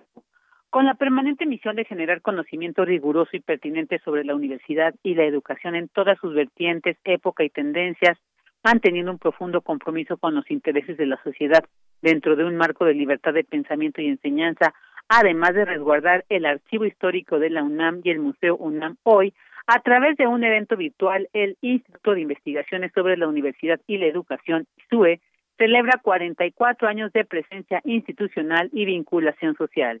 Hugo Casanova, director de la entidad, señaló que en este contexto de la pandemia siguen construyendo diversas modalidades para mantener firme y productivo el trabajo académico del instituto y dijo han producido pues obra colectiva dedicada al estudio de la educación y la pandemia. Asimismo destacó que en el ISUE se sigue trabajando para consolidar una plataforma inclusiva. Escuchémoslo. En el ISUE de hoy se vive un fructífero diálogo de disciplina, de generaciones y de género. En nuestra singular historia hemos buscado estar a la altura de las circunstancias y hemos logrado hacernos de un lugar en el campo de estudios sobre la universidad y la educación. La perspectiva hacia el futuro busca mantener esa presencia y aspiramos a consolidarnos como una plataforma en la que podamos caber todas y todos. Por su parte, Gabriela de la Cruz, investigadora titular del instituto, narró una retrospectiva de su desarrollo en el mismo y detalló algunos logros y retos del ISUE. Escuchemos. De cara al presente y convencida del compromiso y responsabilidad que asumimos como universitarios e investigadores, reconozco los logros de nuestro instituto, como es su proyección nacional e internacional, la riqueza del archivo histórico, las múltiples y variadas líneas y proyectos de investigación, el perfil de sus investigadores e investigadoras, el relevo generacional, la pertenencia a redes y grupos de investigación, la producción académica e incluso el peso que tiene la voz y la capacidad crítica de investigadores clave en materia de política educativa. Sin embargo, el presente se convierte en terreno fértil para proyectar qué instituto queremos. Más aún, ante las desigualdades, las asimetrías, la violencia y las múltiples formas de exclusión acentuadas por la pandemia. En ese sentido, destacó que en estos tiempos de disrupción se requiere transitar hacia una comunidad capaz de articular proyectos individuales con macro proyectos anclados con problemas de alta trascendencia para la educación y nuestro país y abonar al conocimiento, entendiendo que éste cobra sentido cuando transforma nuestras realidades y los contextos de miles de mexicanos para quienes la educación suele ser la única vía para dignificar su existencia el bastión de la ciudadanía. En este evento de Yanira Auditorio también participaron Renate Marcisque, Alicia de Alba, quienes platicaron sobre su experiencia como integrantes del ISUE. Bueno, pues enhorabuena por estos 44 años del Instituto de Investigaciones sobre la Universidad y la Educación de la UNAM. Bien, pues muchas gracias Vicky, muy buenas tardes. Buenas tardes. Hasta luego. Y bueno, pues antes de irnos a la siguiente sección, pues nos escribe también Irma Arce Fuentes, nos dice... Dice que bárbaros Prisma Reú se la están rifando con el mega invitado Mauricio Mejía, mil gracias. Admiro la palabra de este gran periodista porque aprendí a amar los deportes por su forma única de unir arte, filosofía, política y deportes. Y bueno, pues muchas gracias, Irma. Te mandamos muchos saludos. Nos vamos a la sección de sustenta con Daniel Olivares. El uso del musgo en esta, en Navidad, en Navidad perjudica directamente al ecosistema. ¿Lo sabían?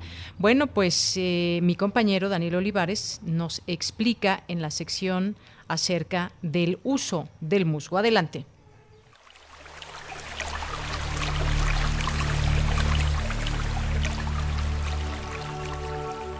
Sustenta. Sustenta. Innovación universitaria en pro del medio ambiente.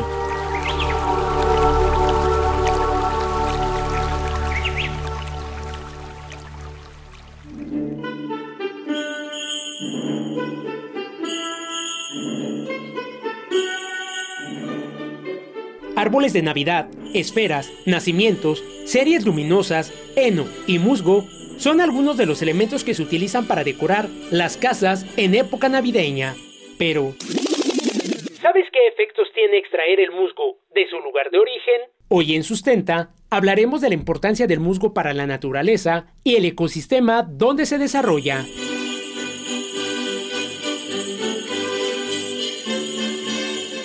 Tradicionalmente en las representaciones del nacimiento del niño Jesús se utilizan varias especies de musgo para simular el césped, las cuales crecen sobre el piso de bosques húmedos y frescos cerca de ciudades y pueblos.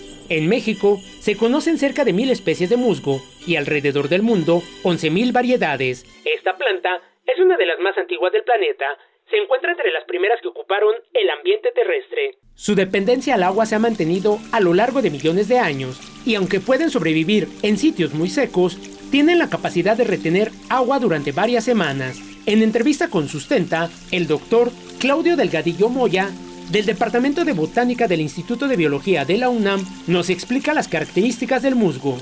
Los musgos son un conjunto de plantas pequeñas, verdes. Tienen un tallo pequeño, generalmente rodeado por hojas en espiral, en, sobre tallos pequeños, y en la base de los tallos se encuentran unas estructuras delgadas, generalmente de varias células de largo, que se llaman rizoides. Por ejemplo, los encontramos sobre el suelo, los encontramos sobre los árboles o, o, bien sobre rocas. En algunos sitios estos pueden ocupar ambientes acuáticos.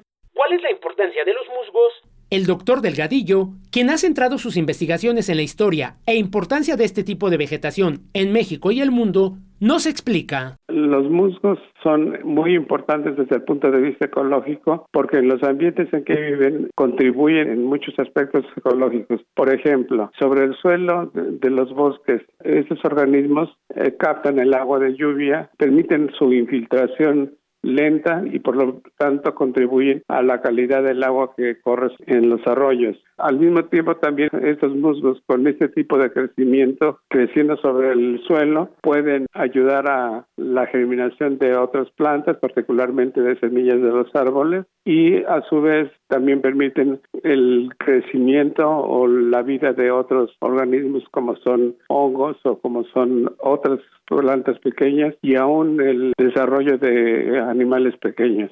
El musgo tiene además la capacidad de captar cantidades importantes de dióxido de carbono de la atmósfera, gas íntimamente ligado al efecto invernadero y el calentamiento global.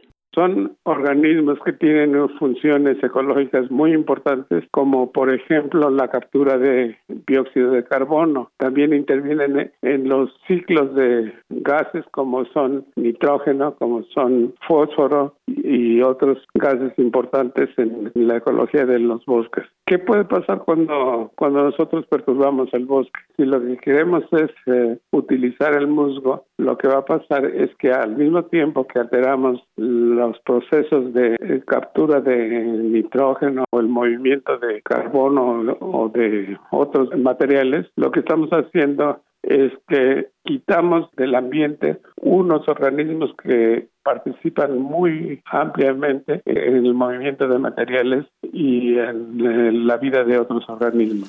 La extracción de este tipo de vegetación afecta directamente el ecosistema donde se desarrolla, alterándolo y eliminando un filtro natural importante. Los musgos pueden utilizarse como indicadores biológicos de la contaminación del aire, es decir, los especialistas pueden detectar de qué manera afecta la contaminación a este tipo de vegetación y a su vez a la población.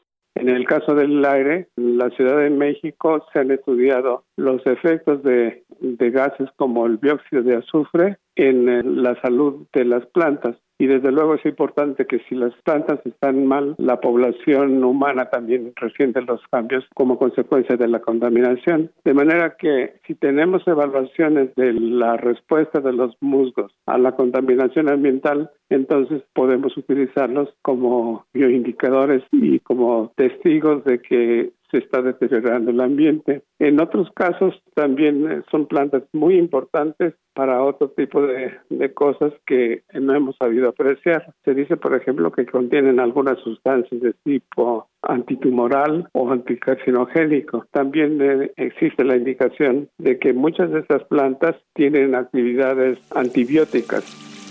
En diciembre de 2019, la Procuraduría Federal de Protección al Ambiente, Profepa, lanzó una campaña para crear conciencia acerca de la importancia de los musgos, pidiendo evitar su uso como parte de la decoración navideña, ya que su recuperación no corre al mismo ritmo de la extracción.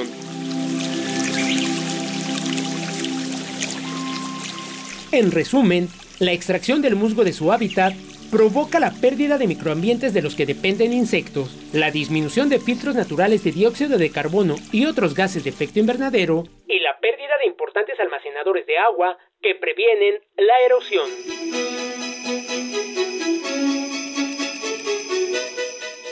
Te invitamos a reflexionar respecto a la importancia del musgo y en esta época navideña, sustituirlo por otros elementos para la decoración de tu casa o negocio.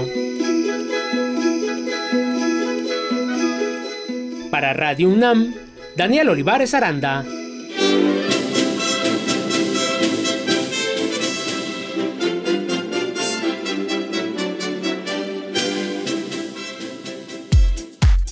Prisma RU. Relatamos al mundo. Dos de la tarde con 23 minutos. Nos vamos ahora a las breves internacionales con Ruth Salazar. Internacional RU. Después de haber tenido la tasa más alta de COVID-19 en el sureste asiático, Singapur prácticamente ha erradicado el virus tras 14 días sin ningún caso local nuevo. Este miércoles las autoridades anunciaron que habían extinguido el último brote de contagios en una residencia de trabajadores. La Comisión Económica para América Latina y el Caribe informó que en 2019 al menos 4.640 mujeres fueron víctimas de feminicidio en América Latina, lo que implica un incremento del 31.5% respecto al año anterior. La economía de Estados Unidos repuntó en el tercer trimestre del año frente a los tres meses precedentes, un 7.4%, gracias a la apertura de la actividad ante la bajada de casos de coronavirus durante el verano y el primer aumento desde el inicio de la pandemia de COVID-19 legisladores escoceses aprobaron por unanimidad una ley que hará que los productos menstruales sean gratuitos para todas aquellas personas que los necesiten, una medida que según activistas es pionera a nivel mundial. El gobierno venezolano anunció la madrugada de este miércoles un conjunto de medidas con las que se espera reanimar la moneda nacional, el bolívar, luego de que las últimas cuatro semanas se devaluara cerca de un 80% frente al dólar estadounidense. El presidente de China, Xi Jinping, felicitó a Joe Biden por ganar las elecciones de Estados Unidos. El mandatario chino expresó la esperanza de que los países puedan promover el desarrollo saludable y estable de las relaciones bilaterales. La presidenta de la Comisión Europea, Ursula von der Leyen, reconoció que al día de hoy no puede asegurar que se vaya a lograr un acuerdo sobre la futura relación entre la Unión Europea y el Reino Unido, en los que definió como días decisivos para estas negociaciones. El ultimátum de 72 horas dado por Etiopía a las fuerzas de la rebelde región de Tigray para que se rindan termina esta tarde sin posibilidades de que tenga éxito, lo que aumenta el riesgo de nuevas masacres de civiles en una guerra que ya ha causado cientos de muertos y más de 40.000 desplazados a Sudán.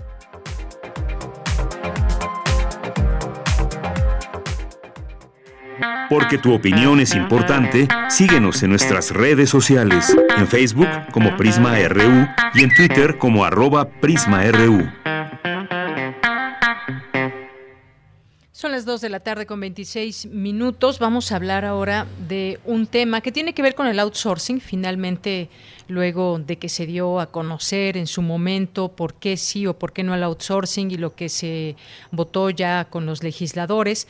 Y luego ahora, pues, el abrir la puerta a la revisión de esta modalidad de contrato y pues el gobierno se dice dispuesto a hacer cambios, cambios que han solicitado o que han alzado la voz distintos empresarios para pues eh, hablar de ese tema y que todo pues que todo que todo marche bien ¿En qué sentido? Pues bueno, eso es justamente lo que, lo que se debe de platicar y qué necesita revisarse de este esquema. Platiquemos, ya está en la línea telefónica Marcelo de la Jara, que es doctor en Economía, director de Crecimiento Económico y Mercado Laboral del Centro de Estudios Espinosa Iglesias. ¿Qué tal? Eh, doctor Marcelo, muy buenas tardes. Hola, buenas tardes.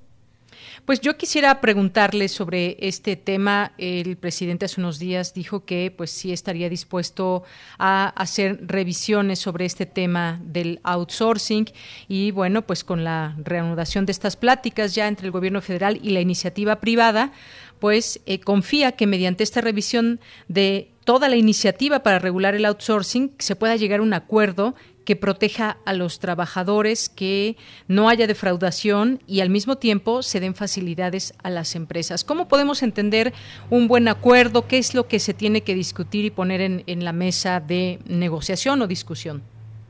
Sí, claramente, claramente el problema del outsourcing, eh, digo, hay algunas cuestiones muy profundas eh, respecto de la historia que tenemos en el país eh, sobre la legislación laboral eh, qué, tan, qué tan buena es nuestra legislación laboral para armonizar eh, dos objetivos que son fundamentales para todo el mundo. Uno, eh, la protección del trabajador y por otro lado, la suficiente flexibilidad para que las empresas puedan eh, funcionar eh, eficientemente en una economía que es tan cambiante y tan volátil, ¿no? Entonces eso, ese, ese es como, como lo fundamental que está ahí atrás. Pero en términos de lo concreto que ahora se está discutiendo, es claramente evitar el abuso. Es decir, eh, eh, muchas, el mismo gobierno eh, considera que hay elementos positivos del outsourcing, ¿no? Que le permiten a las empresas eh, eh, ser más eficientes, tener un, un, un, menor, un mejor manejo de, de, de sus recursos humanos, eh, adaptarse a situaciones cambiantes. Eso lo reconoce el gobierno, lo que el gobierno no, eh, y, con buen, y con buen tino, digamos, está apuntando es a las condiciones, eh, a, a, aquellas empresas que abusan de esta figura del outsourcing, ¿no? Por ejemplo, hay empresas que el, casi la totalidad de sus empleados están bajo este esquema de outsourcing, ¿no? Lo cual, lo cual muestra, digamos, un abuso de esa figura.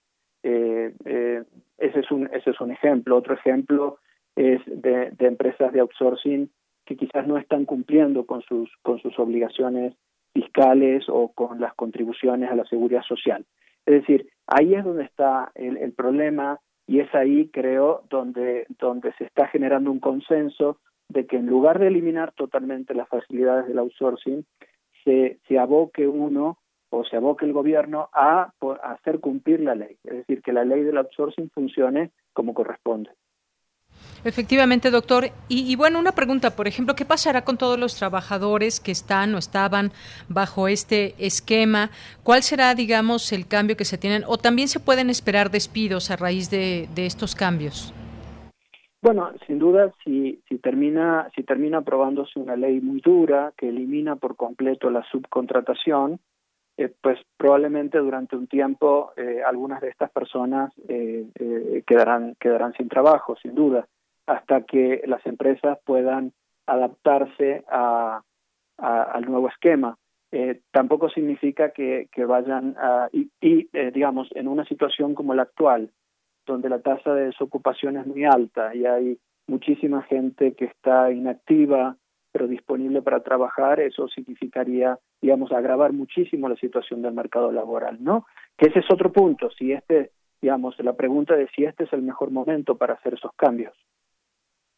Así es, doctor. Y bueno, en este en este sentido, pues lo que se de las situaciones por las cuales se llevan a cabo estos cambios en su momento se explicó, pues es por, en, por en, poner en orden las contrataciones. Se habla de muchos trabajadores que no tienen prestaciones, que no están generando, por ejemplo, antigüedad, que las empresas pues se han valido eh, de estos esquemas como el outsourcing para no solamente evadir sus obligaciones fiscales, sino también evadir responsabilidades directamente con los trabajadores.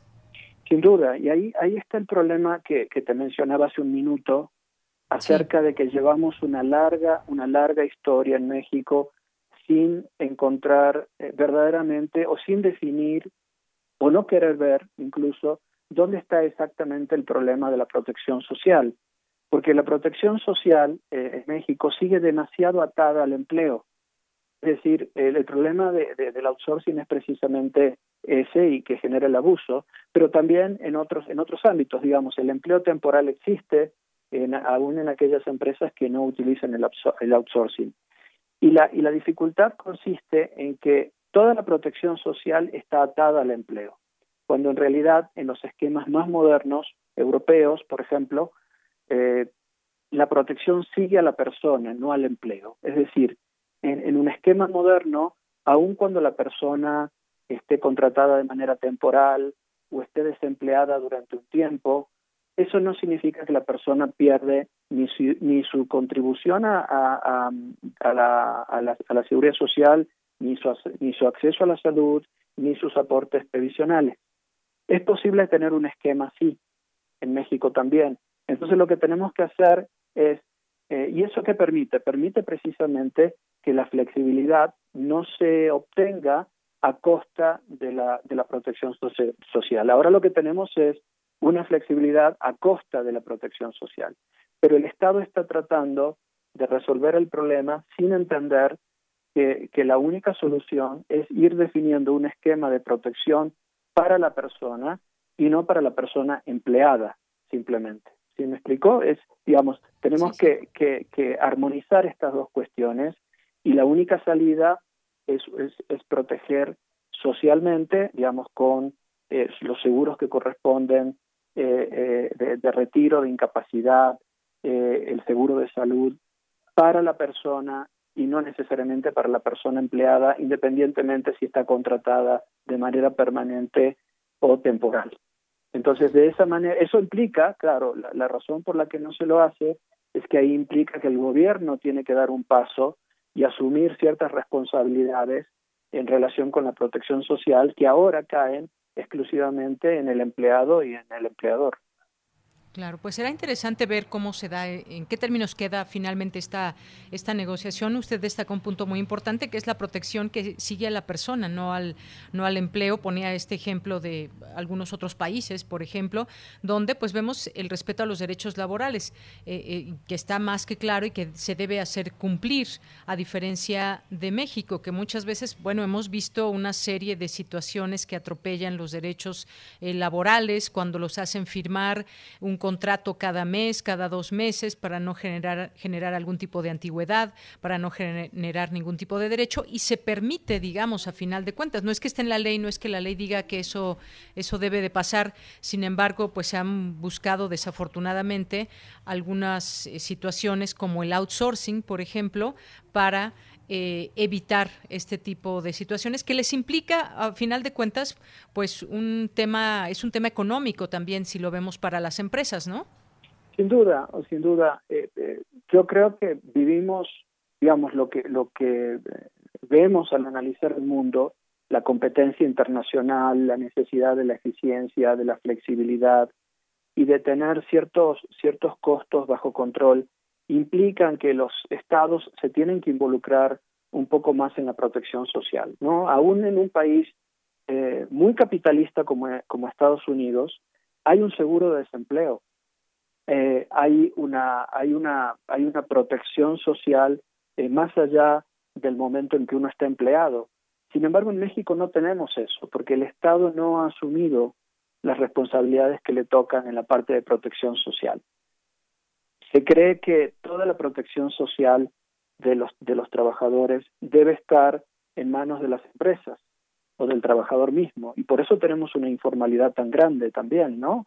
de, digamos, millones de personas. El caso más extremo es el caso de la informalidad en que tenemos millones de personas sin protección social. Entonces, tenemos que, eh, tenemos que hacer este balance, reconocer la necesidad de flexibilidad reconocer la necesidad de que las personas tienen que estar protegidas más allá de su condición actual o en un momento determinado en el mercado laboral y que esto requiere un esfuerzo no solo del propio trabajador de la empresa, sino también del Estado, ¿no? Eh, definiendo, por ejemplo, un, sistema de seguridad social universal sería un primer paso en esa dirección para eh, que la protección siga a las personas y no al puesto de trabajo. Exactamente. Bueno, y también no sé si, si también se, debamos de tomar en cuenta, doctor, si este es quizás un buen momento o no para el país para comenzar con todos estos, estos cambios, y me refiero pues a un tema económico difícil derivado de una pandemia, es, es buen momento para que se pueda empezar a hacer todos estos cambios que implican muchos de ellos cambios de fondo. Sin duda, sin duda no es el mejor momento. Eh, por eso lo, lo, lo, mejor hubiera sido eh, trabajar sobre eh, la aplicación de la ley y las sanciones a aquellas empresas de outsourcing que no estaban funcionando de acuerdo a la ley e ir planeando para, para cuando la economía esté recuperándose una, un, cambio más profundo. Porque en este momento es, es, es, un, es, digamos, está muy frágil el mercado laboral, hay eh, millones de personas que están o desocupadas o inactivas, pero disponibles para trabajar o subocupadas. Entonces, tocar el elemento de la flexibilidad cuando laboral, cuando la situación está eh, eh, eh, tan difícil en términos de ingreso y de empleo, pues sí, es, es, muy arriesgado, ¿no? Es decir, actuar para que se cumpla la ley, eso sin duda, que es lo que el Estado no ha hecho y lo tiene que hacer, y ir, digamos, teniendo un diálogo para ver en, el momento en que la economía se recupere, cómo eh, mejorar nuestro sistema eh, de, seguridad social y de empleo. Muy bien, pues veremos cómo se da esta, esta negociación, cómo queda para poder también comentar sobre eh, el punto. Por lo pronto, pues doctor Marcelo de la Jara, muchísimas gracias por estar con nosotros. Gracias a ti. Muy buenas tardes. Buenas tardes el doctor Marcelo de la Jara, doctor en Economía, director de Crecimiento Económico y Mercado Laboral del Centro de Estudios Espinosa Iglesias, con este tema del outsourcing y los cambios o las negociaciones que se podrían dar entre la iniciativa privada y el gobierno. Continuamos. Relatamos al mundo. Relatamos al mundo.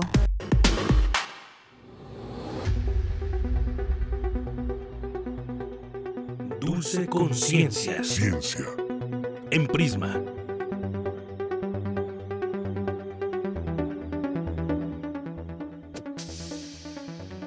Bien, pues saludo con mucho gusto a Dulce García, que hoy nos tiene su sección Dulce Conciencia. ¿Qué tal, Dulce? Muy buenas tardes. Así es, Deyanira, muy buenas tardes a ti al auditorio de Prisma RU.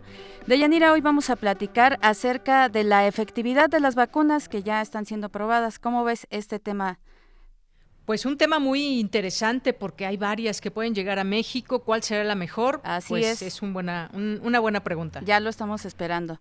Bueno, pues antes de pasar a la entrevista con nuestro invitado del día de hoy, los invito a escuchar la siguiente información.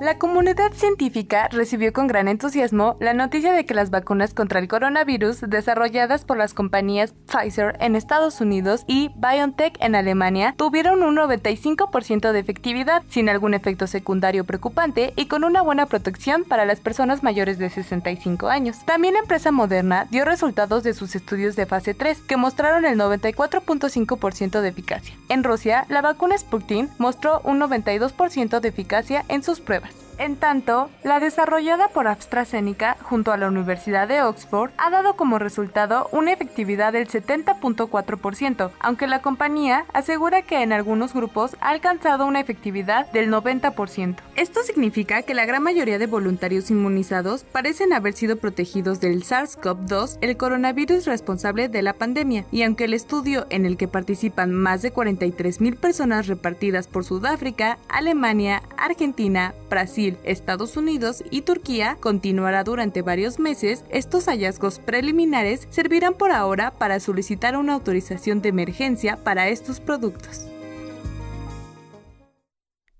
Agradecemos mucho a Isela Gama que nos haya prestado su brillante voz. Y ya se encuentra en la línea para platicar sobre este tema Martín Bonfil, quien es académico de la Dirección General de Divulgación de la Ciencia de la UNAM. Martín, muy buenas tardes. Gracias por tomarnos la llamada. ¿Cómo estás, querida Dulce? Pues siempre es un gusto hablar con ustedes. Muy bien, muchas gracias. Pues preguntarte un poco de inicio, ¿qué pasa con la efectividad que están arrojando los datos de las de estas vacunas? ¿Cómo son, por ejemplo, quizá las nuevas plataformas de creación de estas vacunas? ¿Qué tan seguras son?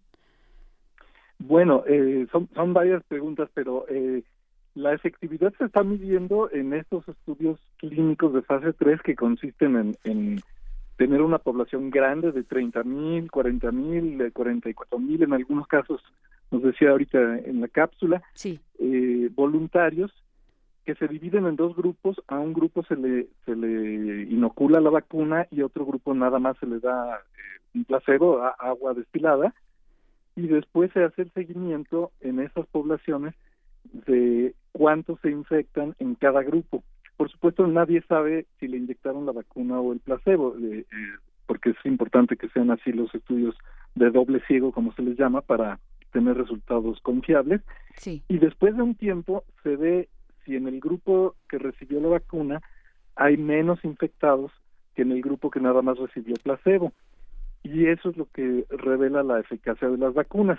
Entonces, eh, en el caso de, por ejemplo, la vacuna de AstraZeneca, eh, en, en un grupo eh, en, el Reino Unido encontraron un 90% de efectividad, o sea, solo se infectaron 10% de las personas que se infectaron en el grupo que no recibió vacuna, Eh, aunque esa misma vacuna en Brasil eh, tuvo un 62% de efectividad, o sea, mucho menos, entonces están haciendo un promedio y dicen que tiene un 70% de efectividad.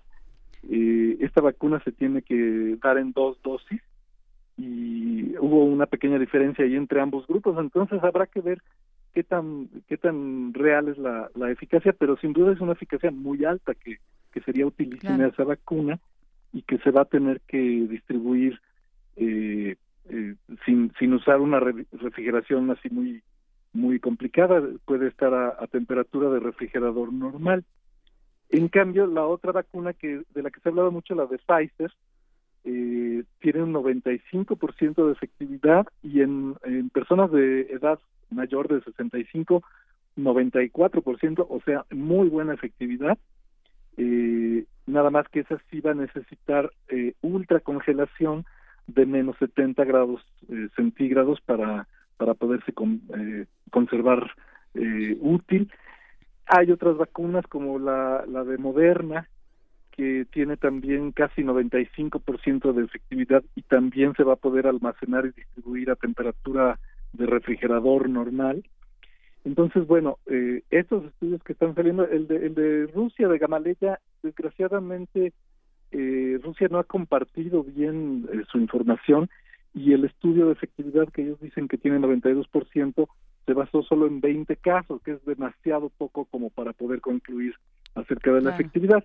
En cuanto a la seguridad, eh, eso ya se estudió en las fases previas de los estudios clínicos, en las fases 1 y 2, eh, y básicamente todas estas eh, vacunas son eh, suficientemente seguras, aunque recordarás que hace unos unas semanas hubo uno o dos casos de efectos eh, secundarios inesperados en, en la vacuna de Pfizer y la de AstraZeneca, pero eh, fueron descartados como que fueran efecto de la vacuna, entonces siguen adelante las, las pruebas clínicas. Sí, justamente sobre los efectos secundarios iba a preguntarte, pues más o menos cuánto tiempo se, se debe esperar para saber si hubo por ahí algún efecto eh, distinto del que pretende la vacuna.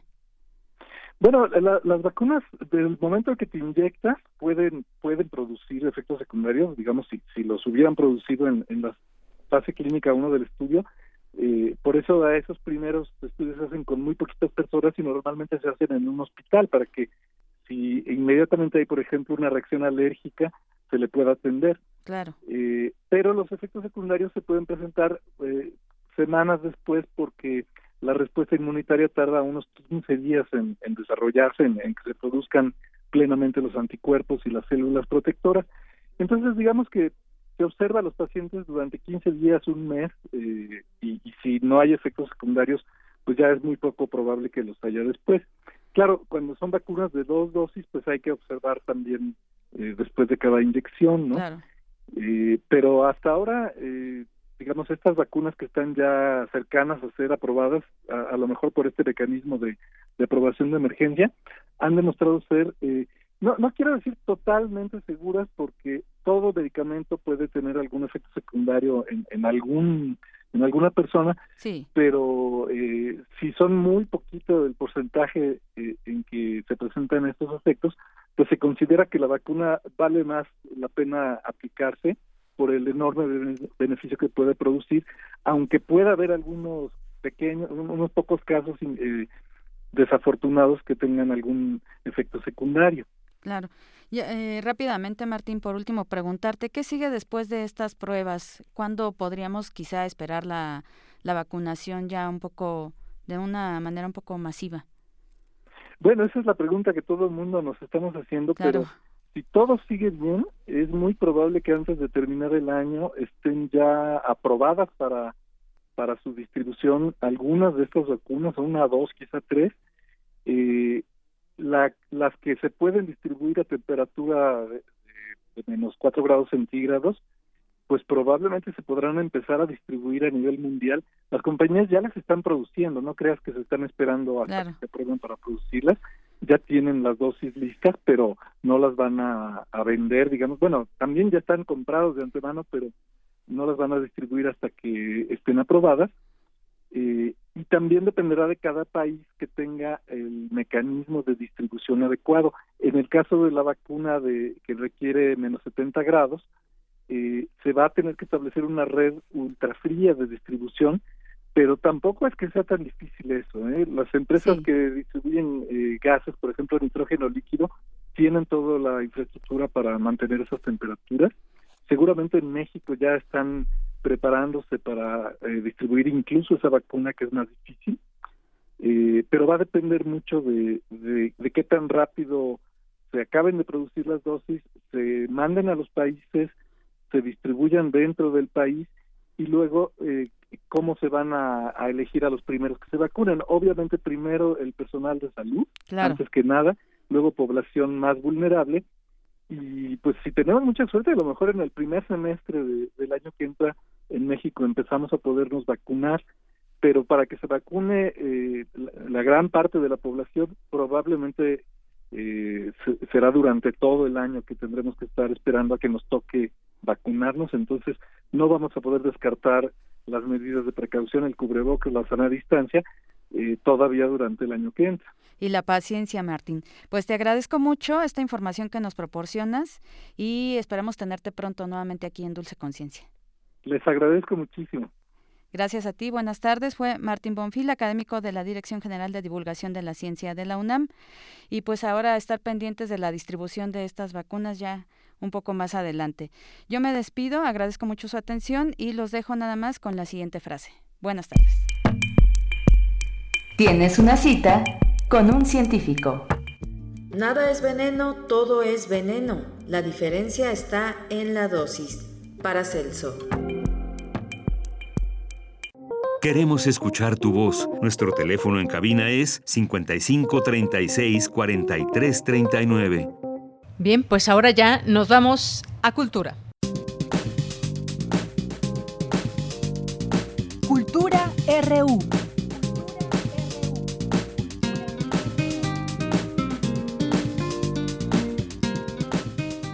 Bien, pues saludo con mucho gusto a Tamara Quirós, ya está en la línea telefónica y entramos a la sección de cultura. ¿Qué tal, Tamara? Muy buenas tardes.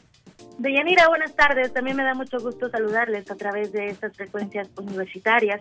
Esta tarde, esta tarde les comparto que en el marco del Día Internacional de la Eliminación de la Violencia contra la Mujer, la UNAM ha propuesto una serie de actividades para conmemorar este 25 de noviembre con 16 días de activismo. Habrá talleres, conversatorios, acciones colectivas en entornos digitales, presentaciones artísticas, programas de radio, convocatorias, recursos informáticos y también cine. Y hoy hablaremos de dos de estas actividades que además pueden consultar en línea.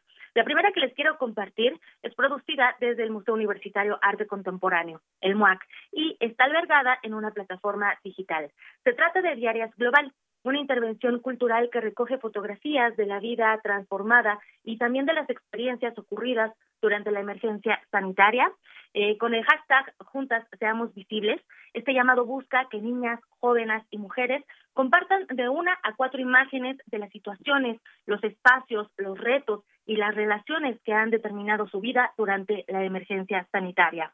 Sobre este ejercicio de enunciación colectiva, conversamos con Lorena Wolfer. Ella es artista y activista cultural, eh, quien durante más de dos décadas ha implementado y desarrollado la temática de género, específicamente los derechos y la voz de la mujer en el arte. Escuchamos lo que dice Lorena Wolfer sobre Diarias Global.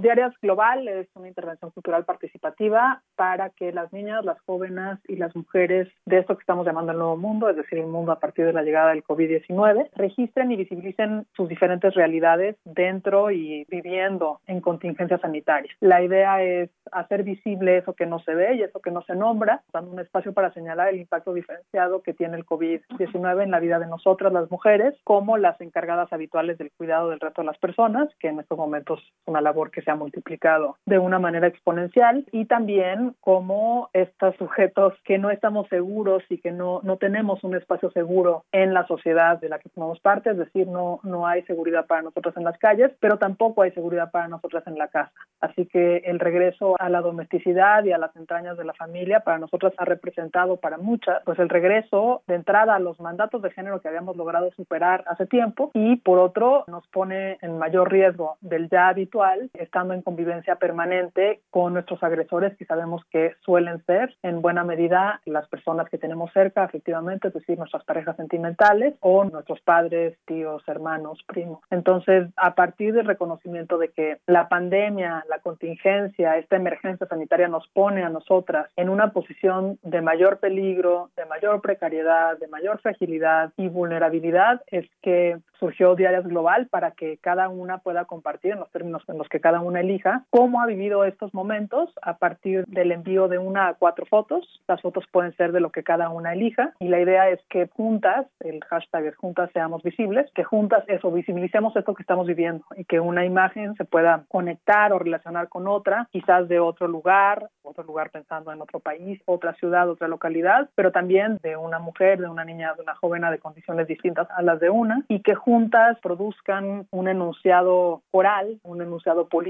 sobre esto que estamos viviendo y atravesando nosotras durante todo este periodo de la contingencia sanitaria. Para ser parte de este proyecto eh, hay que entrar a la plataforma www.diariasglobal.com. Se contesta un cuestionario donde se otorgan los permisos correspondientes, si se permite usar la imagen compartida, además en este registro de Diarias Global para difusión o material bibliográfico y las fotos pueden ir acompañadas de texto, algún testimonio o narración. Además de Diarias Global, también la plataforma alberga diarias comunidades de cuidado, otro proyecto a cargo de Lorena Wolfer. Escuchemos más detalles en voz de la activista cultural. Además de Diarias Global, que digamos, el proyecto central de la plataforma. También está la documentación de diarias comunidades de cuidado y en ese caso de lo que se trató fue de ver cómo la pandemia y la contingencia ha reconfigurado nuestros afectos y la forma en la que nos relacionamos. Invité a, a diferentes mujeres con quienes estaba en contacto en ese momento, son mujeres cis y trans, igual que en Diarias Global, y les propuse que ellas a su vez contactaran a otras seis mujeres de sus comunidades afectivas cercanas para que entre las siete conformaran la diaria para una semana. Hay 11 diarias hasta este momento. Está también una sección de materiales, tienen que ver con la igualdad de género y también el impacto diferenciado del COVID-19 en la vida de las mujeres, además de, de, otros datos relevantes, como por ejemplo está la información de las colegas de nosotros tenemos otros datos, y además habrá más adelante la siguiente entrega de diarias, estará Diarias Resistencias, que será un manual que recoge las estrategias tal cual de resistencia que se han ido implementando alrededor del mundo para hacer frente a todo esto que nos pasa, pero también para proponer formas más horizontales de vivir y de relacionarnos a partir de las posibilidades que ofrece este momento. Yo me sumo a quienes piensan que la contingencia, todos estos momentos dramáticos de corte en la historia traen la posibilidad de o proveen la posibilidad de cambiarlo todo.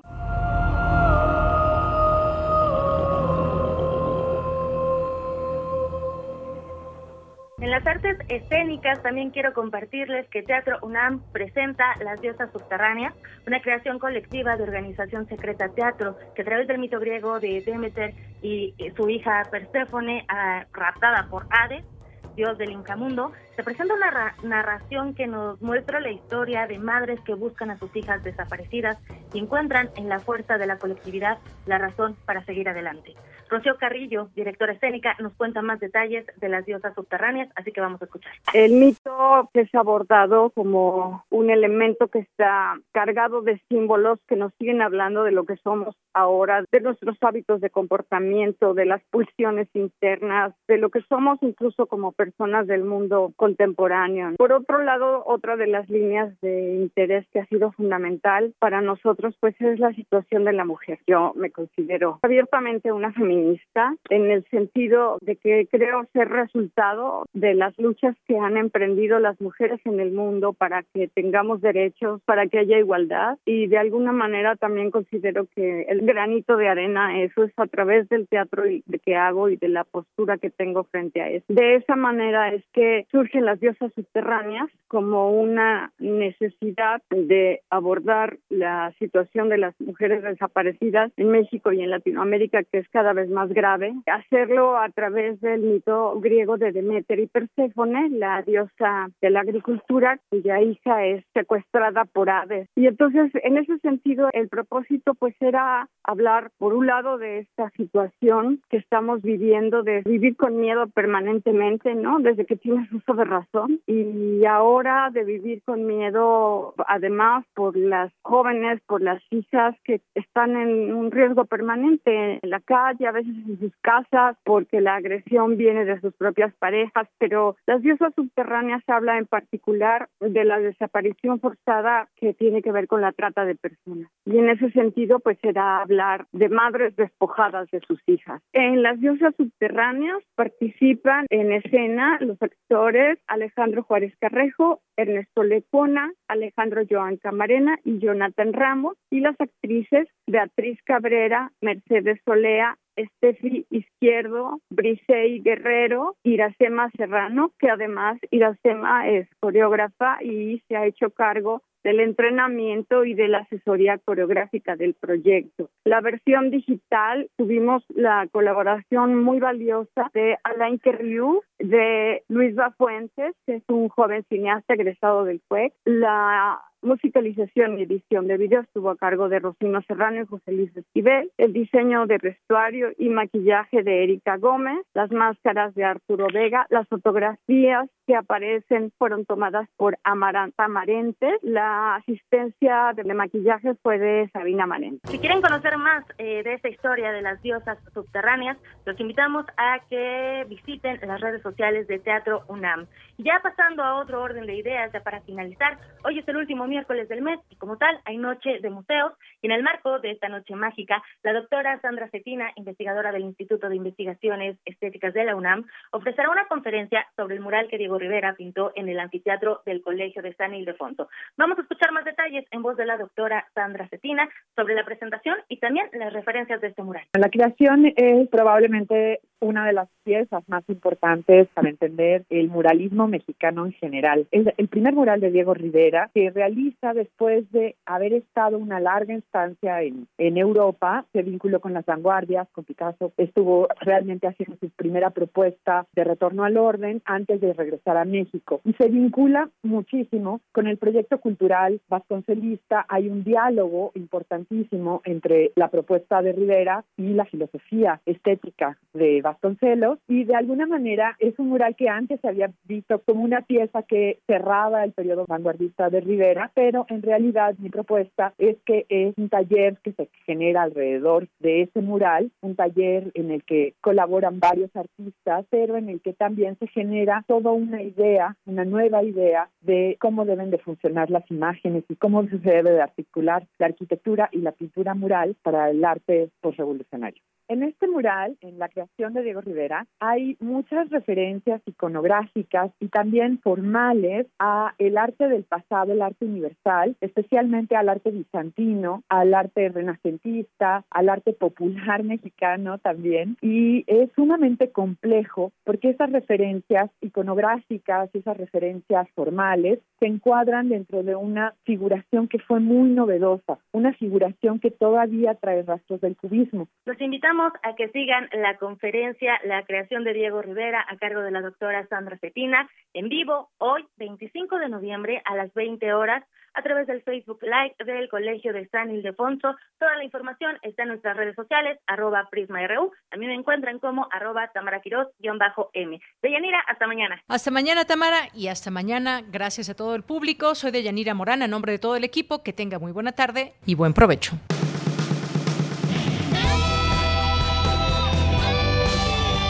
Prisma RU.